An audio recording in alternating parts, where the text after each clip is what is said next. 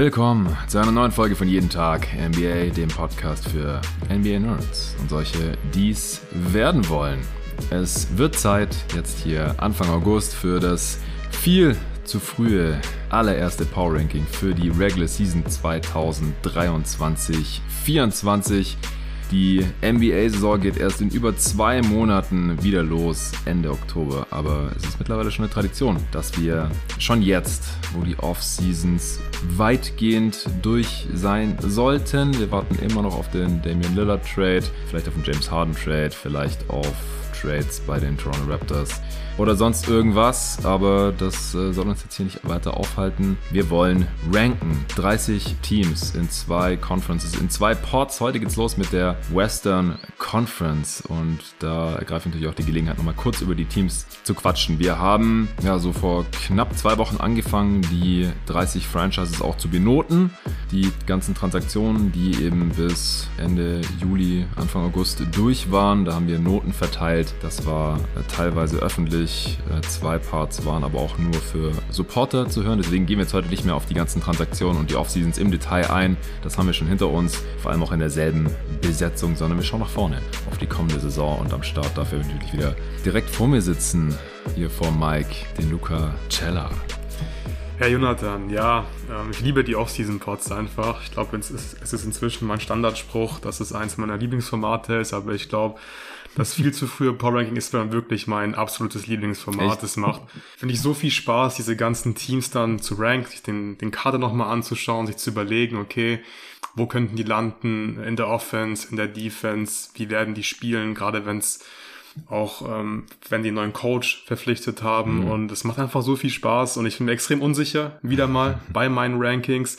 Ich finde, es gibt gefühlt einfach sehr viele gute Teams. Ähm, es gibt viele Teams, wo ich sage, ja, die könnten locker 50 Spiele gewinnen, aber es können halt nicht acht Teams an der Conference 50 Spiele gewinnen. Deswegen muss man hier harte Entscheidungen treffen und ja. ich bin sehr gespannt, wie dein Ranking ausgefallen ist. Normalerweise sind wir uns ja gefühlt in allen Formaten immer ziemlich einig. Heute habe ich so ein bisschen die Hoffnung darauf, dass wir ein paar Differenzen haben. Ich wäre schockiert, wenn wir keine hätten. Äh, ich dachte auch, das wird hier super hart, aber ich habe tatsächlich einmal durchgerankt und danach nichts mehr dran verändert. Okay, krass. Ich habe es dann nur noch in Tiers eingeteilt und selbst da habe ich dann gemerkt, hey, das passt eigentlich. Ich habe allerdings verdammt viele Tiers. Ähm, ja, was aber auch dafür spricht, dass ich jetzt ganz, hier ganz kurz, hast du die NBA gerankt oder die Euroleague? Vielleicht ist deswegen so leicht gefallen. Nicht, dass wir jetzt hier über die falsche Liga sprechen. Mir ist sie überhaupt nicht leicht gefallen. Ich sag nicht, dass es leicht war, sondern dass ich nur einmal gerankt habe okay. und es dann nicht mehr angefasst habe. Wir nehmen natürlich auch vor Start der Saison dann auch wiederum traditionell am letzten Tag der Offseason, bevor es dann losgeht, Ende Oktober mit der Regular Season 23-24. Sowieso nochmal ein Power Ranking Update auf das Finale dann vor Saisonstart. Zu dem Zeitpunkt haben wir dann alle 30 Team Previews auch aufgenommen und rausgehauen. Das heißt, es ist wirklich schon so ein viel zu frühes Power Ranking eben. Der Name sagt es ja schon. Es ist eigentlich noch zu früh. Und deswegen habe ich jetzt hier das äh, alles auch nicht so, ich will nicht sagen, nicht ernst genommen, aber ich behalte mir vor, das nochmal umzuschmeißen und nochmal neu zu ranken dann in zwei Monaten, weil das ist jetzt erstmal so nach Gefühl, klar, ich habe mir auch nochmal angeschaut, wie haben die Teams letzte Saison nochmal performt, wo standen die da an beiden Enden des Feldes, natürlich mit einfließen lassen, was die jetzt in der Offseason gemacht mhm. haben. Gibt es einen neuen Coach oder ist der schon seit Ewigkeiten da? Ist da besonders viel Kontinuität oder alles neu zusammengewürfelt? In ein paar Fällen haben wir jetzt auch keinen neuen Coach, aber einen, der zum ersten Mal ein Training Camp hat mit dem Team. Das kann auch nochmal einen Unterschied ausmachen aus meiner Sicht. Ja. Äh, dann gab es zu manchen Teams jetzt auch nochmal News seit unserer letzten Aufnahme. Tatsächlich, seit wir das Mic abgestellt haben, letzten Freitag. Heute ist jetzt Dienstag, der 8. August. Ich denke Part 1, also mit dem Westen, was wir jetzt der erst aufnehmen, droppt am Donnerstag. Äh, denn vorher auch noch die Redraft 1999 raus. Das wird ein Supporter-Pod, also wenn ihr Bock auf Redraft mit Hassan habt, der erklärt von 99. Sehr, sehr geiler Pod, ging auch über zweieinhalb Stunden. Den habe ich jetzt gerade fertig gecuttet und den veröffentliche ich dann heute noch. Oder ähm, spätestens morgen früh. Naja, jedenfalls äh, gab es noch ein paar News. Es gab noch mal ein, zwei Signings, die wir noch kurz erwähnen können bei den jeweiligen Teams. Und vor allem gab es eine heftige Extension für Anthony Davis, äh, den Superstar der LA Lakers, über wir natürlich heute auch schon sprechen werden. Wie bist du denn jetzt hier vorgegangen? Also ich habe leider viel zu ernst genommen. ich habe wirklich viel zu ernst genommen. Ich habe ich habe vor, ich weiß nicht, wahrscheinlich so drei Wochen äh, mal in der Lernpause in der Bib angefangen, so eine Tabelle mir zu erstellen, hat man so ein bisschen durchgerankt. Ähm, erstmal angefangen mit Offensive Rating, Defensive Rating, habe ich irgendwann das Real Offensive Rating versucht und das Real Defensive Rating versucht. Also relativ zur Liga oder? Genau, ja, okay. relativ zur Liga. Ähm, also einfach zu sagen, das Spiel sind jetzt plus 2,5 Points auf 100 Possessions ähm, besser als der Durchschnitt im Offensive Rating. Und dann habe ich versucht dann die, die Wins dadurch zu errechnen. Das war so meine Grundlage dafür. Und mhm. da habe ich in den letzten Wochen immer wieder mal ein bisschen was verändert. Und klar, wir wollen es heute jetzt nicht äh, zu sehr zu sehr in die Richtung machen, dass wir sagen, ja, die sind in der Top 10 in der Defense und wenn es richtig läuft, dann sind sie in der Top 5 in der, in der, in der Offense und so weiter. Es soll ein bisschen oberflächlicher bleiben, weil es noch ein viel zu frühes Power Ranking ist, aber mir hilft es einfach extrem, wenn ich mir wirklich überlege, okay, wie gut ist die Offense, wie gut ist die Defense und das ist immer so meine Basis, finde ich, bei diesem ja. viel zu frühen Power Ranking. Aber am Ende habe ich hier trotzdem nochmal nach Gefühl einfach ähm, nochmal ein, zwei Wins abgezogen oder hinzugefügt und ja, zufrieden bin ich glaube ich nicht mit der Tabelle. Ähm, ich bin wirklich sehr gespannt, wie du gerankt hast. Ich glaube, ähm, ja, wir müssen einfach anfangen und dann gucken, ja. wie die Rankings aussehen. Ja, also das mit den Offensive Ratings, Vorhersagen, Defensive Rating, Vorhersagen, Net Rating, Vorhersagen, das mache ich auch schon seit vielen Saisons, aber dann erst wirklich, ja. wenn die Teams auch final stehen, was sie zum jetzigen Zeitpunkt halt höchstwahrscheinlich nur nicht ganz tun. Bei zwei, drei Teams, wie gesagt, da müssen wir das auch noch mit einfließen lassen. Die Blazers haben auch Stand heute keine Over-Underline. Hast du die Over-Unders schon mal angeschaut? Nein, das habe ich äh, diesmal nicht gemacht. Ich habe es total vergessen, ehrlich gesagt. Ja, finde ich aber gut, weil ich ja? habe das gemacht, okay. aber ich habe erst gerankt ja, das und wichtig, meine Siege ja. verteilt und dann die Over-Unders ja. angeschaut. Und da habe ich auch massive Abweichungen teilweise. Finde ich auch geil. Dann kann ich das immer noch mit raushauen auf jeden Fall. Und die Portland Trailblazers haben noch keine Over-Underline hm, als warum? einziges Team. Ja, warum wohl? äh, ich habe dir natürlich trotzdem schon sehr wenig Siege, kann ich schon mal spoilern, gegeben. Und ich, ich glaube einfach, dass der nur für die Spiele, egal wann der jetzt getradet wird. Und von daher werden die sacken. Ganz kurz, bevor wir starten, wie viele Wins hast du insgesamt? Ja, stimmt, das wollte ich dich gerade auch noch fragen. glaube ich auch noch wichtig, ja. dass wir das noch kurz besprechen, bevor wir loslegen. Mhm. Ich glaube, wir haben uns letztes Jahr auch so ein bisschen drauf geeinigt, dass wir sagen, wir verteilen so 20, 25 Siege mehr. Ich glaube, das ist auch immer realistisch. Mhm. Ich bin diesmal auch wieder bei 25 Siegen mehr rausgekommen, mhm. weil normalerweise ist halt einfach mindestens ein Team äh, hat eine schwere Verletzung und dann gewinnen sie plötzlich keine 50 Spiele mehr, sondern nur 30 Spiele oder ein Team tankt dann einfach krass, wie letztes Jahr die Mass. Hätte auch niemand gedacht, dass die nur 38 waren glaube ich, am Ende holen. Und deswegen finde ich, macht es ja einfach keinen Sinn, dass wir die 1230 Siege verteilen, sondern einfach ein paar Siege mehr. Ja, auf jeden Fall. Also das hat auch schon Tradition bei mir, dass ich da immer zu viele Siege verteile. Früher habe ich immer genau die 1230 verteilt, also spätestens dann kurz vor Saisonstart. Mhm. Aber ich habe einfach gemerkt, dass das nicht so besonders zielführend ja. ist, weil dann gibt man im Schnitt eher den Teams einfach zu wenig Siege und irgendeins, wo man es halt nicht voraussehen kann, rauscht ab, weil ein Star sich verletzt und dann gewinnen die halt 15, 20 Spiele weniger. Wahrscheinlich allein durch Verletzung halt 10 oder 15 und dann, weil sie halt dann raus sind aus dem Play-In oder weil sie merken, hey, selbst wenn die Playoffs kommen, dann reißen wir da sowieso nichts ohne diesen Star, dann tanken sie nochmal fünf Spiele am Ende oder sowas, verlieren die auch noch. So ähnlich wie bei den Mavs, die du da gerade angeführt hast. Und das ist halt unmöglich vorherzusehen. Deswegen bin ich auch so gefahren, habe jetzt erstmal einfach die Siege nach Gefühl verteilt. Ich habe viel zu viele. Ich habe 1286 jetzt gerade noch. Dann habe ich gedacht, wenn ich jetzt jedem Team einfach einen Sieg abziehe, dann, dann sind es 30 weniger, nämlich da 1256 und mhm. dann bin ich halt 26 drüber. Also ich kann jetzt ja. zumindest auch immer einen Sieg weniger sagen, als ich hingeschrieben habe. Das ist mir egal. Und dann bin ich näher an der an deiner Siegzahl dran, oder? Ja, ja, ich habe genau 1255 verteilt. Okay, also dann machen wir 25 so. zu viel. Ja, kein Problem. Ich sag einfach mal einen weniger, damit ja. kann ich leben und dann äh, haben wir hier dieselbe Zahl. Oder fast dieselbe. Dann ja. noch einen mehr. Scheiß drauf. Ich kann, kann den Blazers auch nochmal einen Sieg abziehen, ist mir egal. Oder den Wizards. okay, dann, dann fangen wir gleich an. Ja, mit wem starten wir wohl? Ja, wir fangen unten an. Ganz traditionell in der Western Conference. Ich habe den Teamnamen, glaube ich, schon dreimal gesagt gerade. Ich habe da die Portland Trailblazers stehen. Ja, große Überraschung. Auch ich habe die Portland Trailblazers mit 19 Siegen aktuell auf Platz 15 stehen. Ich hatte 19 tatsächlich, mhm. weil ich dachte, ja, 20 wird wahrscheinlich schwer mit diesem Team. Ich muss es noch ein oder zwei abziehen. Dann bin ich bei 17 oder 18. Das wäre schon sehr wenig, aber es gibt eigentlich jede so ein Team, genau. das die 20 nicht knackt. Und ich halte es gerade auch bei den Blazers für am wahrscheinlichsten. Ganz wichtig beim Tanking immer Organizational Will, also was hat diese Franchise tatsächlich vor und ich glaube, wenn die Damon Lillard wegtraden, dann haben die auch den Willen, nochmal einen hohen Draftpick abzustauben. Viele Raps für Scoot, viele Raps für Shaden Sharp, der gerade kranke Dunks und Dankversuche zieht in irgendwelchen Rack Leagues. Und die ganzen anderen jungen Spieler, die sie jetzt noch drin haben, Anthony Simons darf ein bisschen rumballern und Jeremy Grant alleine, der hat schon mehrfach bewiesen, dass er äh, kein Team vor dem Tank retten kann. Kein Commander. Ja, und wird dann vielleicht sogar bald getradet, sobald das eben möglich ist ähm, und ein anderes Team da Interesse dran hat. Also, wie gesagt, Dame wird nicht mehr für die Blazers auflaufen. Entweder sie traden ihn noch vor Saisonbeginn, wenn die Heat ihn demnächst mal ein, ein ständiges Angebot machen oder die sitzen es irgendwie noch so ein bisschen aus. Aber ich, ich kann mir überhaupt nicht vorstellen, dass nochmal für die Blazers aufläuft. Und ohne Dame ist dieses Team ziemlich verloren. Ich, ich habe mal geschaut sogar, wie die Blazers letzte Saison ohne Lillard, ohne Josh Hart, den sie ja zu Knicks getradet haben.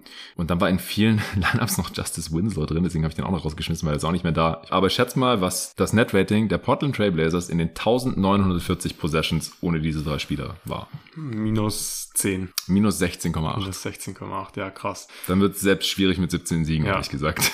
ja, ich habe ich hab vorhin nur mal nachgeschaut, was ihr Rekord ohne Dame war. Es war, glaube ich, irgendwie dann Winning Percentage von, ich glaube, 30 Prozent ungefähr. Also war noch relativ hoch. Hm. Aber ja, gut, dann auch irgendwie Josh Hart und Winslow, also die ganzen Wets rauszufiltern, macht auf jeden Fall Sinn.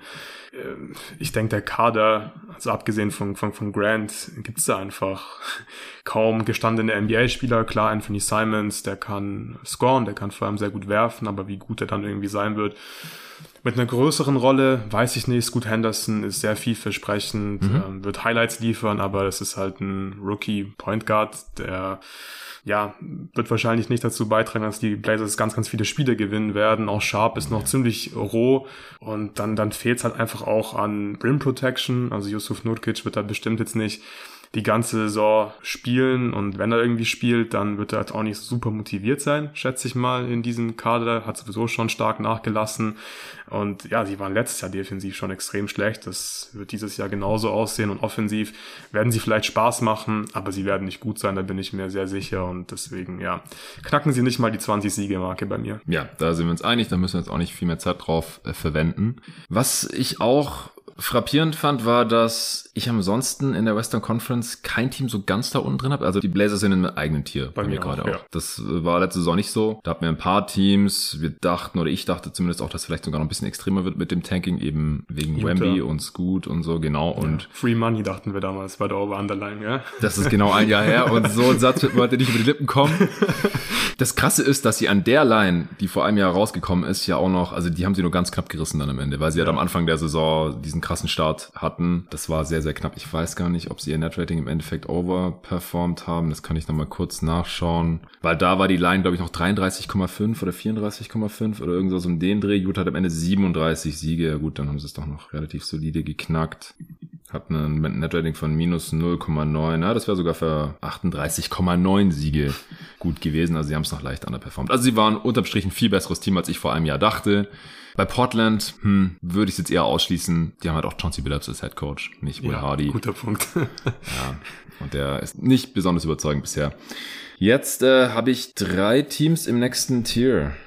Nee, Quatsch, stimmt gar nicht. Ich habe nochmal eins in ein einzelnes Tier gesteckt. Ich habe auch nochmal ein eigenes Team, äh, Tier für mein nächstes Team. Ja. Wen hast du denn auf Platz 14? Houston. Ich habe die Spurs auf Platz 14. Echt? Ja. Okay.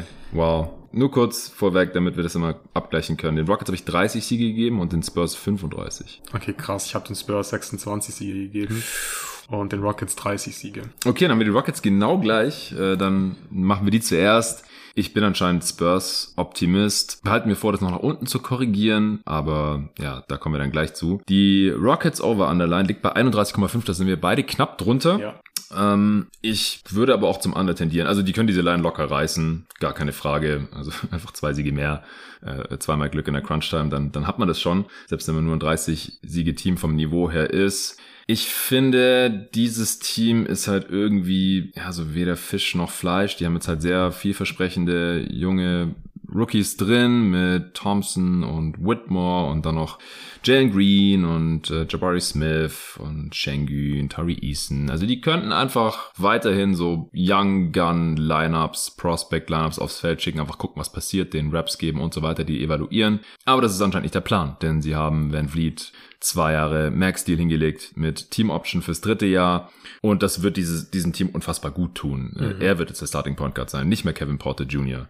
Und und er wird, wenn er den Ball in der Hand hat, dem Team in der Offense helfen und er wird dem Team helfen, wenn er den Ball nicht in der Hand hat, weil er ein guter Shooter ist und dann ein bisschen Gravity hat.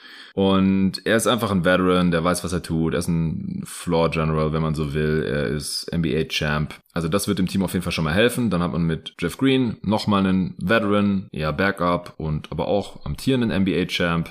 Mit Landale noch einen soliden Spieler. Und dann natürlich mit äh, Dylan Brooks, dem 90 Millionen Dollar Mann. Äh, auch ein NBA-Spieler solide, weiß ich nicht, aber. Äh, es gibt wohl Leute, die ihn als Top 30 Spieler kategorisieren. no Spoiler intended, aber ja. Ähm, ich sehe ihn natürlich weit weg von der Top 30, gar keine Frage. Er ist ja auch ähm, der Spieler, der in mehreren Saisons schon die schlechteste Kombination aus True Shooting und Usage Percentage hatte. Das heißt, er nimmt viele Würfe und trifft sie sehr schlecht. Aber defensiv wird er dem Team auch helfen. Anscheinend hat der neue Head Coach Ime Udoka auch für Dylan Brooks gepusht, einfach um ja da jemanden zu haben, der die die Kultur etabliert hat. Ist auch wirklich ein sehr geiler Verteidiger. Ich ja, hatte ihn auch in meinem All-Defensive-Team. Ja. Also so Wingstopper-mäßig gibt's wenig Spieler, die, die besser sind als Dylan Brooks in der Defense am Ball, finde ich. Ja, aber selbst wenn die jetzt nur ihre Wets spielen lassen würden, ja. ja. Van Vliet, Brooks, Green, Landale und noch irgendwen Jay Sean Tate oder so. Ja. Also, das würde ich mir auch schon schwer tun, da 30 Siege zu sehen. Also, nee, werden sie auch nicht machen. Also, ich meine, Jalen Green wird auf jeden Fall spielen, Jabari Smith wird auf jeden Fall spielen. Ich glaube auch, dass Amen Thompson definitiv seine 20, 25 Minuten mindestens bekommen wird Sollte, in diesem ja. Team.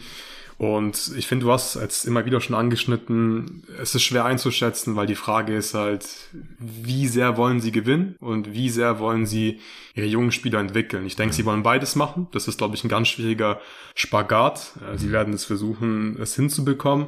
Aber das ist mein größtes Problem. Das fängt bei mir, glaube ich, bei Schengen an. Ich glaube, der ist ein sehr vielversprechendes Talent auf der Center-Position, super kreativer Passgeber, hat offensiv extrem viel Potenzial, aber defensiv finde ich ihn wirklich extrem schlecht. Also da mache ich mir große Sorgen. Hm. Wird er jetzt zum Beispiel gar nicht mehr spielen oder ganz wenig spielen, weil er einfach defensiv so schlecht ist und Udoka einfach viel Wert auf Defense legt, wird man ihn einfach nicht mehr richtig entwickeln, wird er die Raps nicht mehr bekommen. Das würde ich eigentlich für falsch halten, weil mhm. ob du jetzt irgendwie 30 Siege gewinnst oder holst oder 35, so ist doch egal. Also ja. lass dann jungen Spieler spielen. Man muss einfach die richtige Balance finden. Ich bin mir einfach sehr sicher, sie werden nicht, nicht so schlecht sein wie die schlechtesten Teams der NBA nächste genau. Saison. Aber sie werden auch nicht mit dem Playen flirten. Da bin ich mir ziemlich sicher.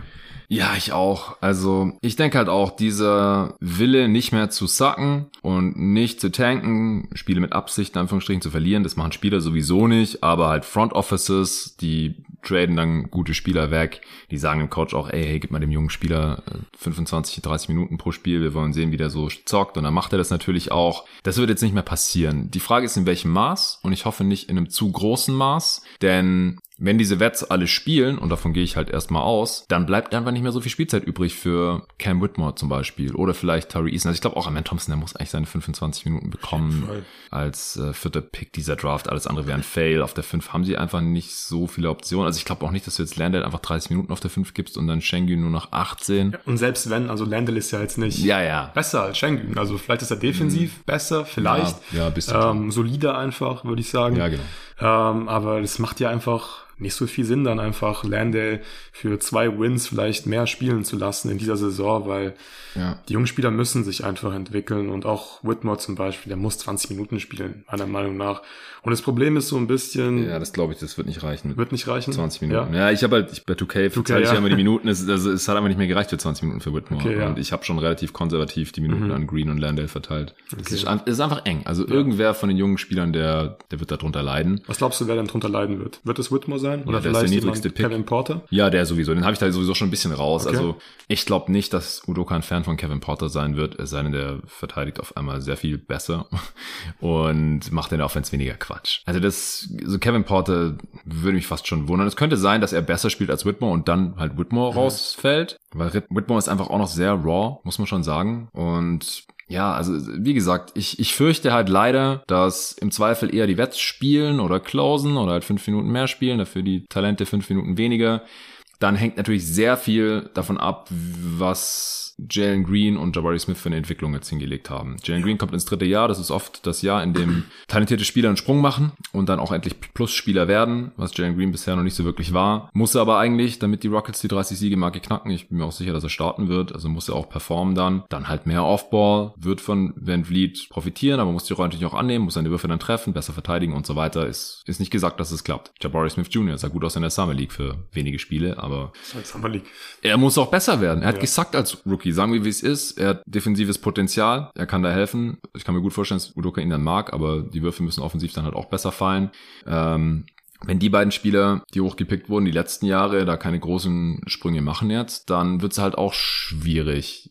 Aber ich, ich glaube halt, wie gesagt, dass im Zweifel die Wets eher ein bisschen mehr spielen. Deswegen habe ich hier 30 Siege, ansonsten wären es weniger aus meiner Sicht. Jetzt nicht, nicht 20 oder so, aber vielleicht 26, 25. Was ich auch nicht schlimm fände. Ich bin sehr gespannt auf die Balance, die Odoka und die Rockets da finden. Ja. Der eigene Pick geht halt nach Oklahoma dieses Jahr. Zumindest sehr sicher. Genau, sehr sicher. Ist Top 4 geschützt.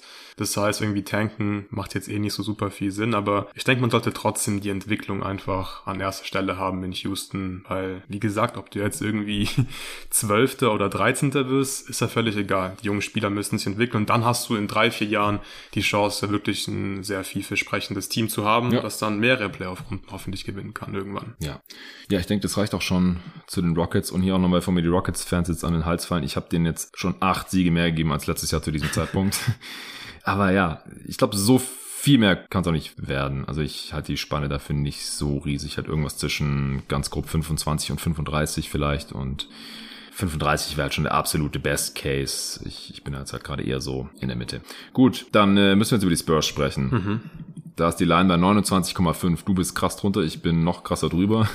Fünfeinhalb Siege drüber, das ist mit das meiste in der Western Conference hier heute. Aber hier glaube ich halt, dass das Ziel der Franchise sehr, sehr schwer wiegt. Ich glaube, dass es noch nicht fürs Play-In reicht. Das würde ich im Best Case vielleicht sogar sehen können. Aber ich glaube, dass es einfach einen riesen Unterschied macht, ob die den First Pick wollen, den sie jetzt auch bekommen haben, oder ob die Basketballspiele gewinnen wollen. Und die wollen jetzt Letzteres. Und klar, die haben noch junge Spieler, die auch ihre Minuten bekommen werden, aber die haben auch Veterans im Kader, auch mehr, oder ich will nicht sagen mehr, aber irgendwie auch passendere als die Rockets. Ich finde nicht so die richtigen Worte. Ich bin mir nicht sicher, ob Landale und Jeff Green Minuten bekommen würden. Dylan Brooks wahrscheinlich nicht, weil nach dem dritten Scheißwurf wird Pop den einfach benchen. Mhm. Die haben halt, haben halt einfach Shooter, die den Ball nicht unbedingt in ihren Händen brauchen. Mit McDermott und Bullock und auch Zach Collins finde ich einen passenden Big neben Wemby in seiner ja. Rookie-Saison. Devonne Graham, ja, kann man als Backup bringen, muss man aber nicht unbedingt. Aber es ist halt so ein schöner Plan B oder C, falls jetzt halt Blake Wesley äh, in seiner zweiten Saison noch nicht großartig verbessert ist oder auch Malachi Branham, klar, das war ein First Rounder letzte Saison, aber ich kann mir jetzt vorstellen, dass wenn die jetzt nicht sehr viel besser spielen als letzte Saison, dass, dass die dann einfach nicht mehr so viele Minuten sehen und dass dann vielleicht auch Campaign spielt, der in der Regular Season ein, ein solider Point Guard sein kann, kann ich mir schon vorstellen. Äh, Osman ist da. Also ich, ich mag einfach diesen Mix und dann halt die jungen Spieler, wo ich mir relativ sicher bin, dass die direkt positiven Impact haben oder beziehungsweise sich auch noch ein Stück weiterentwickeln und dann positiven Impact haben in einem Winning Team, wie Vassell, wie Keldon Johnson, Sohan kann ich das sehen. Und bei Wemby halt ehrlich gesagt auch. Ich glaube jetzt nicht, dass der direkt zum All-Star wird und ich war auch schockiert, als ich die Over-Underlines nachgeschaut habe uh, bei DraftKings amerikanischer Wertanbieter. Ähm, da gibt's ein eigenes Tab mhm. für Awards und Over Unders und so weiter und für Wemby. Ich habe gedacht, ich sehe nicht richtig. Es gibt einen Wemby-Tab. Und dann kannst du da wetten, ob der 20 Punkte im Schnitt macht diese ja. Saison. Over Under und so ein Scheiß. Es ist unfassbar. Also da habe ich ein bisschen Angst, dass zu viel von ihm erwartet wird. Äh, aber ich glaube halt, dass er in limitierter Rolle, vielleicht dann im Vergleich zu dem, was er später in seiner Karriere macht, auch als wirklich schon einen positiven Impact haben kann. Ja, glaube ich auch. Also vor allem defensiv, ähm, offensiv wird er Team mit Sicherheit nicht schaden oder so, aber da erwarte ich jetzt nicht allzu viel und glaube, das ist auch so meine größte Sorge generell für dieses Spurs-Team, wo die Shot Creation herkommt. Ich gebe dir recht, die haben sehr viele solide Spieler, vor allem auch sehr viele gute Shooter und doch Wets in diesem Team und mir ist völlig bewusst, 26 Siege ist sehr wenig und ich ähm, habe mich auch echt schwer getan mit diesen 26 Siegen, aber wenn ich mir einfach die Teams im Westen anschaue, dann finde ich alle Teams besser als die Spurs stand jetzt auf dem Papier. Rockets sehe ich, kann man Case machen, dass die am Ende dann doch schlechter sein werden, weil die Spurs einfach eine bessere Organisation sind und auch mit den Wets, da stimme ich dir zu. Der Mix gefällt mir da eigentlich auch besser. Aber auch hier frage ich mich so ein bisschen, wie viel werden die Vets am Ende spielen? Mhm. Ähm, will man vielleicht dann nicht doch Spieler wie Branham zum Beispiel weiterentwickeln und den trotzdem einfach noch so ein paar Minuten in Anführungszeichen schenken? Und ich könnte mir einfach vorstellen, dass die Spurs insgesamt guten Basketball spielen, dass sie äh, an beiden Enden des Feldes solide aussehen, aber einfach trotzdem nicht viele Spiele gewinnen. Auch ein paar knappe Spiele und so weiter verlieren und dann ihr Net-Rating auch so ein bisschen underperformen und deswegen komme ich jetzt erstmal bei diesem viel zu frühen Power-Ranking bei 26 Siegen raus. Mich würde es aber auch nicht wundern, wenn ich in dem Monat dann ja auch eher in Richtung 30, 32, 33 Siege gehe. Okay, spannend. Also ich glaube zu diesem Zeitpunkt agree to disagree. Ja. Wir können es nicht beweisen äh, unsere Standpunkte gerade. Ich kann mir einfach vorstellen, dass, ich meine, wir haben oft genug gesehen, dass irgendwelche late first round picked Guards dann da für Shot Creation sorgen. Derek White, DeJounte Murray, die waren dann auf einmal gut. Ähm, heißt nicht, dass es bei Branham und Blake Wesley auch sofort so kommt, vor allem nicht diese Saison schon so kommt. Dann haben sie aber halt noch Trey Jones, der einfach durchaus solide ist und wie gesagt halt Campaign ich glaube da irgendwie immer noch an, an Pop und an die Spurs als Organisation, wenn ich auf dieses Roster schaue. Aber ich kann mich da auch täuschen. Und äh, deswegen würde ich sagen, können wir auch schon zum nächsten Team kommen, oder? Ja, wen hast du auf Platz 12? Äh, ich hatte die Spurs auf Platz 12. Ich habe auf ah. Platz 13 ein anderes Team, okay. weil ich die Spurs im 35 hatte. Ich habe die Jazz da mit 33 Siegen. Uh, das ist Utah Slander, schon wieder. schon wieder. Ich habe die Jazz. Ey, 16 Siege mehr als letztes Jahr zu diesem Zeitpunkt, okay? ja, 16. ja, ja, aber die haben dann noch wie viel gewonnen in der Regular Season? 38 am Ende. Ähm, ja, das Net-Rating waren 38, irgendwas, 37. Ja, 37 haben sie gewonnen. Ich habe sie bei 41 Siegen. Ähm, ich habe sie auf Platz 12. Uh, ich glaube, okay. die Jazz, die werden, die werden nicht tanken. Warte mal, dein Platz 12 hat 41 Siege. Ja. Sick. Ja, mein Platz 12 hat 41 Siege, genau, ja. Ich habe mir wirklich schwer getan im Westen. Ich mag Utah auch, also so wie sie Basketball spielen. Ich bin ein großer Fan von ihrem offensiven System vor allem und habe vollstes Vertrauen in, in Hardy als, als Coach. Und ich bin mir sicher, der wird wieder das Maximum rausholen aus diesem Roster. Ich finde diesen Kader jetzt nicht perfekt. Also ich finde die Balance auch nicht so richtig gut. Man hat gefühlt so ein bisschen zu viele, zu viele Bigs, man hat zu wenig richtige Wings, finde ich, ja. in diesem Team. Aber offensiv werden die trotzdem wieder gut sein. Da bin ich mir wirklich sehr sicher. Also Top 10 in Offense ähm, plane ich hier wirklich fest ein, muss ich ehrlich gesagt sagen. Wir haben letzte Woche ein bisschen über den John Collins Fit gesprochen. Auch der ist nicht optimal, dabei bleibe ich auch erstmal.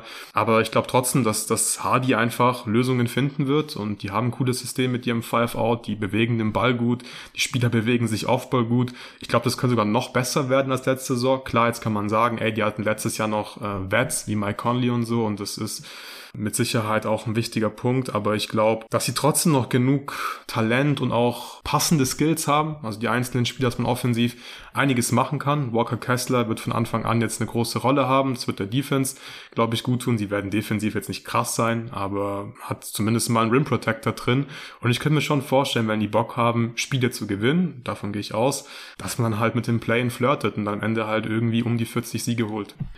Ich will es nicht ausschließen, weil damit bin ich letztes Jahr so heftig auf die Fresse gefallen, aber ich ah, dieses Team sieht irgendwie noch wilder aus als letzte Saison oder mindestens genauso wild. Also, ja. dass die noch mehr Siege holen als letztes Jahr, ich, ich sehe es halt irgendwie einfach nicht. Die over dann jetzt bei 35,5, da bist du da jetzt relativ deutlich drüber. Ich bin relativ deutlich drunter. Ich habe übrigens bisher vergessen, immer den einen Sieg abzuziehen nach den Blazers. Also nochmal vor der Record, Blazers habe ich jetzt 17, Rockets 29, Jazz 32, Spurs 34. Mhm. Ach, ich weiß ja nicht, das ist jetzt ein bisschen redundant mit äh, dem Off-Season Grade Spot, aber die Gewinner waren öffentlich, doch konnte jeder hören.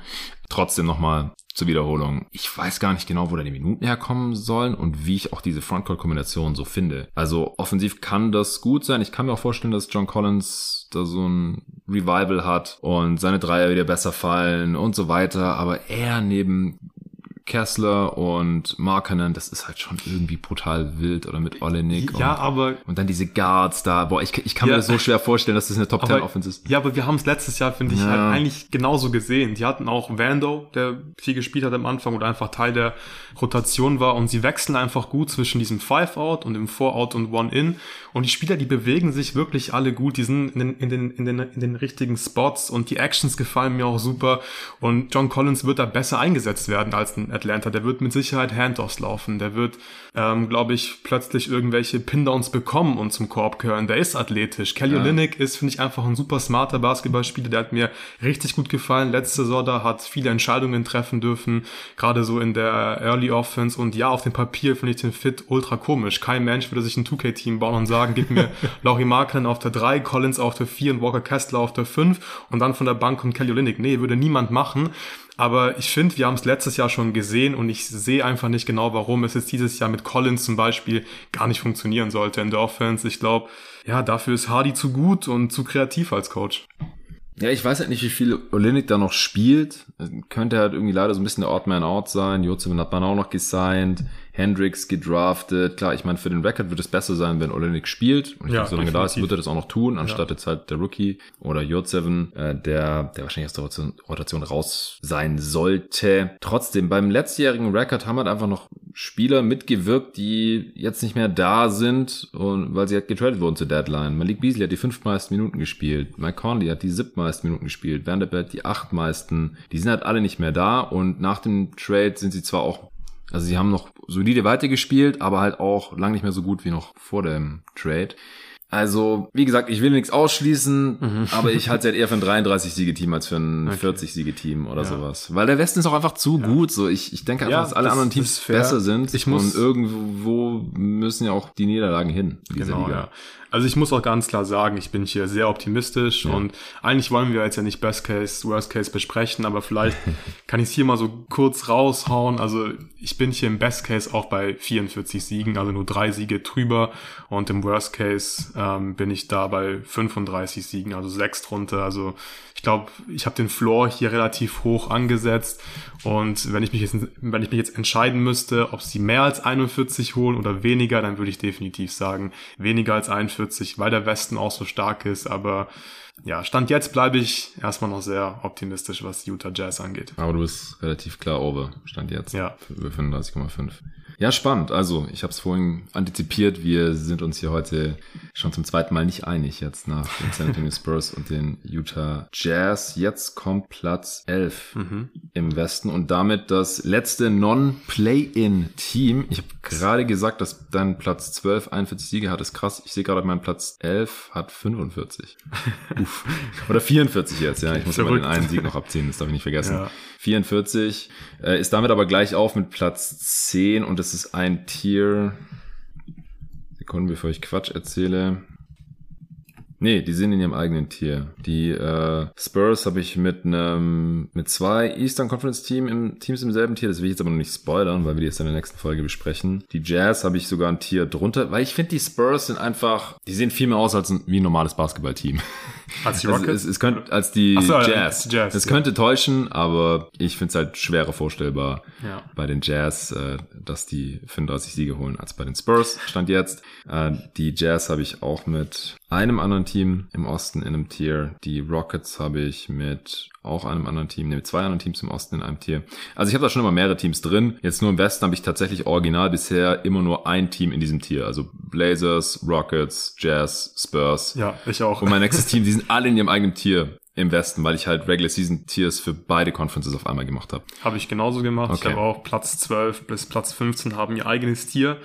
Und ich habe so ein bisschen die Befürchtung, dass dein Platz 11 die Oklahoma City Thunder sind. Und wenn das der Fall ist, dann packe ich, glaube ich, meine Sachen und gehe nach Hause. Niemals. Wenn du die auf Platz 11 hast. Nein, nicht. Nein. Sehr Nein. schön. Die habe ich auf Platz, soll ich schon sagen, auf Platz 9. Okay, ich habe sie auf Platz 8. Wen hast du denn auf Platz 11? Weil ich, also ich finde es ganz kurz, bevor wir den Platz 11 raushauen, ich finde schon ziemlich krass, ja, was für Teams hier im Westen irgendwie sich ja in dieser Play-in-Region befinden ja, und voll. ein Team wird auch das Play-in verpassen ja. von diesen Teams und da sind eigentlich in diesem Tier, das ist Tier 4 bei mir, da habe ich ein, zwei, drei, vier vier Teams drin. Ich glaube, die könnten alle theoretisch 50 Siege holen. Da könnte man irgendwie den Case machen, ey, wenn alles gut läuft, dann holen die 50 Siege und das ist schon ziemlich krass. Also es gibt einfach Klar. viele gute NBA-Teams und ich finde es sehr cool, dass die Liga so ausgeglichen ist. Und jetzt höre ich auf, um den heißen Brei zu reden. Was ist dein Platz 11, Jonathan? Ich dachte, du hörst also auf. Ich, ja. nee, Spaß, Mann. Äh, die Clippers. Ja, ja, okay, da habe ich keine Einwände dagegen. Ich habe es im letzten Pod gesagt, ich bin total raus. bei den Clippers, wenn sie fit sind, klar, geiles Team, kann man Case machen, auch in den Playoffs vor allem, haben zwei Superstar Wings und die holen 50 Siege in der Regular Season und alles ist gut, aber die sind einfach nie fit und ich glaube, die werden auch nie fit sein. Sind wir uns überhaupt sicher, dass Russell Westbrook so spielen wird wie in den Playoffs oder wird er vielleicht dann doch eher so wie bei den Lakers spielen? Das könnte ich mir irgendwie auch vorstellen. Ich bin einfach raus bei den Clippers. Ich habe ihnen 43 Siege gegeben, die sind auf Platz 10 bei mir. Ja, ich 44, also da sind wir uns sehr, sehr einig. Also ich glaube, wir haben da einfach eine sehr ähnliche Meinung. Wir vertrauen einfach Kawhi und Paul George nicht mehr und der Fit ist halt auch nicht mehr das, was er mal war, wo du einfach die beiden Dudes und 50 Wings hattest, sondern jetzt hast du da alle.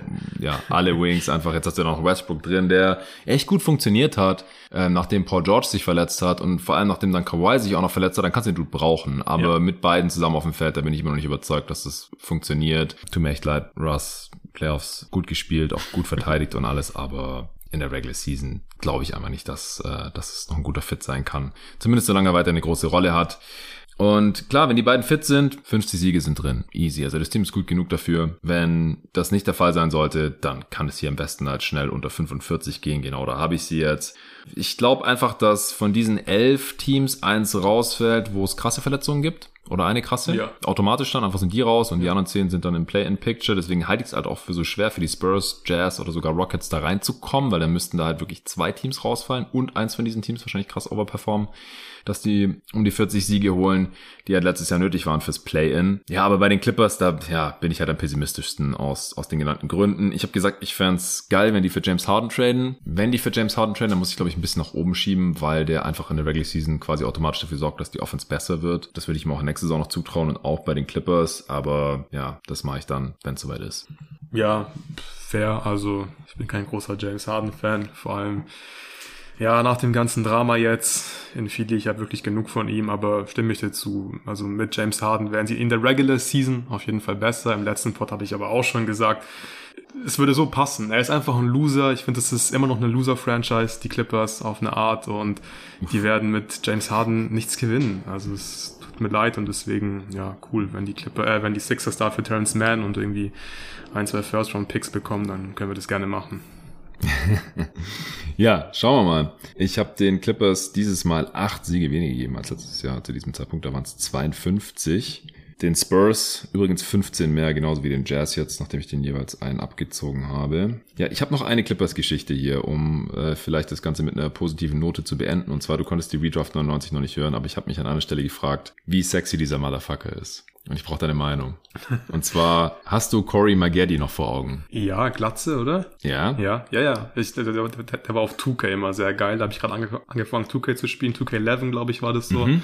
Da war der noch ziemlich wild auf 2K, konnte danken, konnte ein bisschen werfen. Starker Drive. Ja. Ja, genau. Ich habe in der Readraft 99 gesagt, dass ich dem sehr gerne zugeschaut habe, einer meiner absoluten Favs in dieser Class. Ja. Spoiler, ich habe ihn trotzdem nicht gedraftet, da kam mir Hassan zuvor, weil er halt massive Lücken in seinem Game hatte. Er hat auch einfach auch viel zu lang für die äh, Losing Franchise, Loser Franchise Clippers mhm. äh, gespielt und deswegen äh, brutale Plus-Minus-Werte auch. Aber ich habe gesagt, ich habe ihm gerne zugeschaut und ich habe auch gerne angeschaut. Mhm. Und eine Anekdote war zum Beispiel auch zu dem, zum Draft-Zeitpunkt oder bei den Draft-Workouts, da hat sein Agent ihm eingebläut, dass er auf jeden Fall, solange die Scouts noch da sind, sein Trikot ausziehen muss. Ja, ja. ich hatte ihn auch sehr muskulös und definiert in Erinnerung. Ich habe gerade eben ein Bild aufgemacht. Wunderschöner Bizeps und oh ja. manchen Typen steht einfach so eine Glatze. Ähm, ja, auf jeden Fall ein sexy Motherfucker kann man gar nicht sagen. Sehr schöner Mann, definitiv. Das freut mich, dass du mir dazu stimmst. Ja, ja wie aus Stein gemeißelt. Genau. Äh, kein Gramm Fett zu viel am Körper. Ein Adonis, wie er im Buche steht. Ja, auch ein, ein cooler Basketballer, der hatte kranke Freiwurfraten, der hat über die Karriere eine Freiwurfrate von 62 Prozent oder so. Mhm, das ist crazy. das ist halt nochmal über Jimmy Butler Niveau. Ja. Also, also für einen Wing unfassbar, auch mehr als Zion oder sowas. Einfach unfassbarer Drive. Leider war der Wurf nicht so stabil und die Defense auch nicht und Playmaking war auch nicht vorhanden. Und dann war es halt schwierig mit dem Spielegewinn. Ähm, das soll auch reichen zu den LA Clippers, aber das hat mich jetzt einfach interessiert und ich glaube auch den ein oder anderen Hörer. Platz äh, 10. Wir sind im Play-In Territorium. Ich habe hier ein Team, das genauso viele Siege hat wie die Clippers, aber ich habe sie ein Tier nach oben geschoben, weil bei den Clippers, das, die müssen einfach ein eigenes Tier, wie ich finde. Äh, zumindest im Westen, im Osten habe ich da noch ein anderes Team drin, aber dieses Team hat einfach eine realistischere Upside, glaube ich, beziehungsweise bin ich da optimistischer, was die Downside angeht. Also ich habe hier die New Orleans Pelicans auch mit 44 Siegen stehen. Ja, ich habe die Pelicans auf Platz 11, Clippers waren ja mein Platz 10. Ich habe die Clippers und Pelicans im selben Tier und okay. den Pelicans 42 Wins gegeben. Auch hier bin ich so halb raus inzwischen. Natürlich nicht so krass wie bei den Clippers. Aber man muss einfach auch sagen, auch bei den Pelicans läuft irgendwie gefühlt jedes Jahr ziemlich viel schief. Wahrscheinlich ist es auch ein bisschen Recency Bias, weil die letzte Saison einfach, ja, dann am Ende so eine Katastrophe war. Ist Zion, ist er jetzt fit? Keine Ahnung. Spielt Zion nächstes Jahr Basketball? Wenn ja, sein, ja, wie lange? Dann gab es noch die ganzen Off-Court-Geschichten bei Zion. Müssen wir jetzt nicht besprechen und bewerten, aber ist glaube ich jetzt auch nicht ist auch kein positiver Faktor. Und ja, also hier habe ich, glaube ich, mit die größte Spanne überhaupt. Also im Best Case sorry, wenn ich jetzt schon wieder raushau, aber wenn die 55 Siege holen, okay, ja. 55? 55. Wenn ja. Zion fit ist, sehe ich komplett. Die hatten letztes Jahr ein Net-Rating von plus 7,8, wenn ah, Zion auf dem Feld startet. Genau. Ja. Und es geht halt in Richtung 60 Siege. Und sie waren ja auch auf Platz 1 im Westen als alle irgendwie halbwegs fit waren. Und wenn das der Fall ist, dann ist das definitiv ein richtig geiles Basketballteam, vor allem offensiv extrem stark, äh, weil Zion einfach auch offensiv einer der besten Spieler der Welt ist. Das muss man einfach ganz klar so sagen. Die Rim Pressure ist absolut Elite und der braucht auch gar nicht so viel Platz neben sich. Defensiv war das ein bisschen fluky letztes Jahr, da waren sie auf Platz 6 im Defensive Rating. Sie hatten halt die beste mhm. Defended Field Goal Percentage von der Dreierlinie. Ich glaube, das war einfach sehr viel Glück. Defensiv finde ich sie eigentlich nicht so geil mit Larry Nance auf der 5. Ja, ist cool, dann kannst du relativ viel switchen. Aber Larry Nance ist halt irgendwie auch sehr oft verletzt und auch Brandon Ingram hat immer wieder mit Verletzungen zu kämpfen und irgendwie sehe ich einfach nicht so richtig, dass da alles gut läuft, dass die Spieler weitestgehend fit sind. Klar, Verletzungen sind bei allen Teams ein Thema, aber hier habe ich einfach so ein schlechtes Bauchgefühl wieder und darauf höre ich einfach so ein bisschen und deswegen komme ich hier leider nur bei 42 Siegen raus. Ja, also ich bin ja nicht weit weg. Ich habe sie halt im Zweifel über den Clippers, auch wenn ich ihnen auch 44 Siege gegeben habe. Mhm weil bei Kawhi ist einfach was Chronisches. Ja. Das ist halt das Knie. Bei Zion ist es zum Glück noch nichts Chronisches. Es ist immer was anderes. Kawhi ist auf dem absteigenden Ast. Der ist weit über 30. Da bin ich leider einfach pessimistischer. Und allgemein sind die Clippers älter. Der Core ist älter. Der Core der Pelicans ist jünger oder die haben halt einen, auch einen jungen Core. Ich mag das Teamgefüge der Pelicans jetzt nicht so besonders. Haben nichts dran verändert jetzt in dieser Offseason. Äh, ich finde immer noch den Fit von Zion Valanciunas nicht so toll. Ähm, CJ McCallum ist überbezahlt und eigentlich auch zu alt für diesen Kern, finde ich, aber er hilft dem Team halt aktuell irgendwie schon noch. Auch Brandon Ingram und Zion finde ich jetzt nicht keinen perfekten Fit, aber trotzdem, wenn Zion spielt, dann rasieren die einfach. Die haben defensiv wahrscheinlich overperformed, weil der einzige gute Defender in der Starting Five ist dann eigentlich, oder in der besten Lineup von ihnen ist Herb Jones gewesen ja, der heißt nicht umsonst Northern Herb Jones.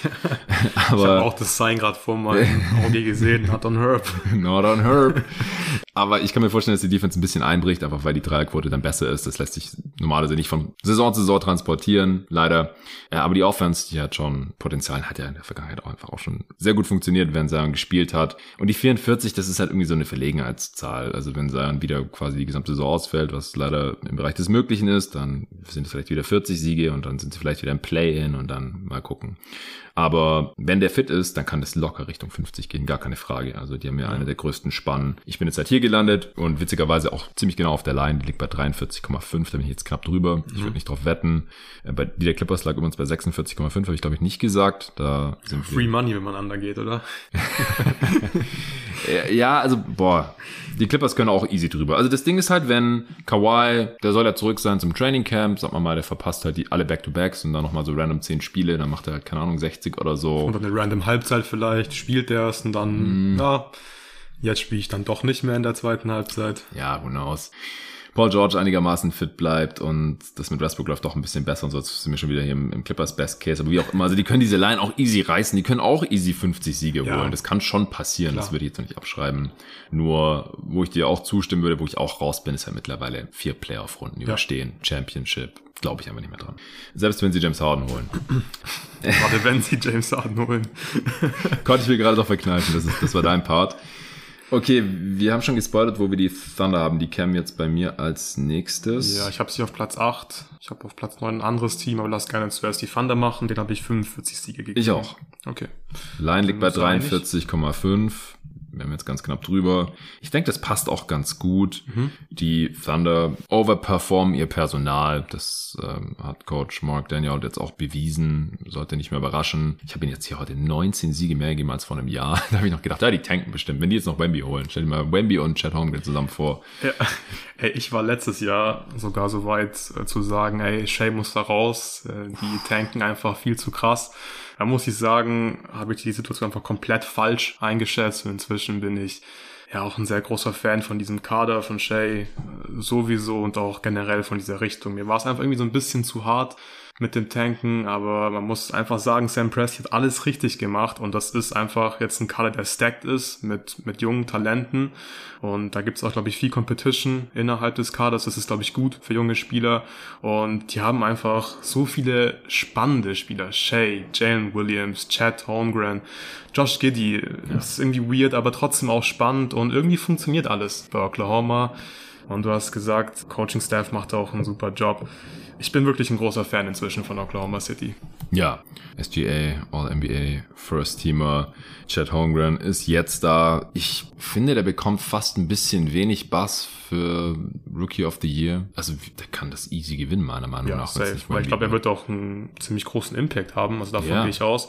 Oklahoma war sowieso letztes Jahr auch wieder lange in der Top 10 in der Defense, wenn mich nicht alles täuscht. Mhm. Äh, spielen auch einfach gute Defense, obwohl sie keinen klassischen Rim Protector haben, stehen da oft in den Gaps, machen das Spielfeld äh, ziemlich eng, sind aktiv, rotieren gut und jetzt bekommst du auch noch Chat in dieser Defense. Also du hast plötzlich dann wahrscheinlich einen, zumindest mal richtig guten Rim Protector, elitärer weiß ich noch nicht, aber er wird dieser Defense definitiv helfen und damit ja, werden sie, glaube ich, an beiden Enden des Feldes mindestens durchschnittlich sein. Also davon gehe ich einfach aus und dann holst du ja schon relativ schnell deine 40 plus Siege. Und Potenzial haben sie auch noch für mehr, da bin ich mir sicher. Ich bin mal gespannt, wer am Ende auch spielen wird, wird gar nicht so leicht. Ja. Da wird man auch harte Entscheidungen treffen müssen, denke ich. Ja, so was ist ja Roster schafft. Genau, ja, das ist aber ein gutes Problem, finde ja, ich, gerade für so ein junges Team. Das ist gut, wenn die Competition haben. Ja.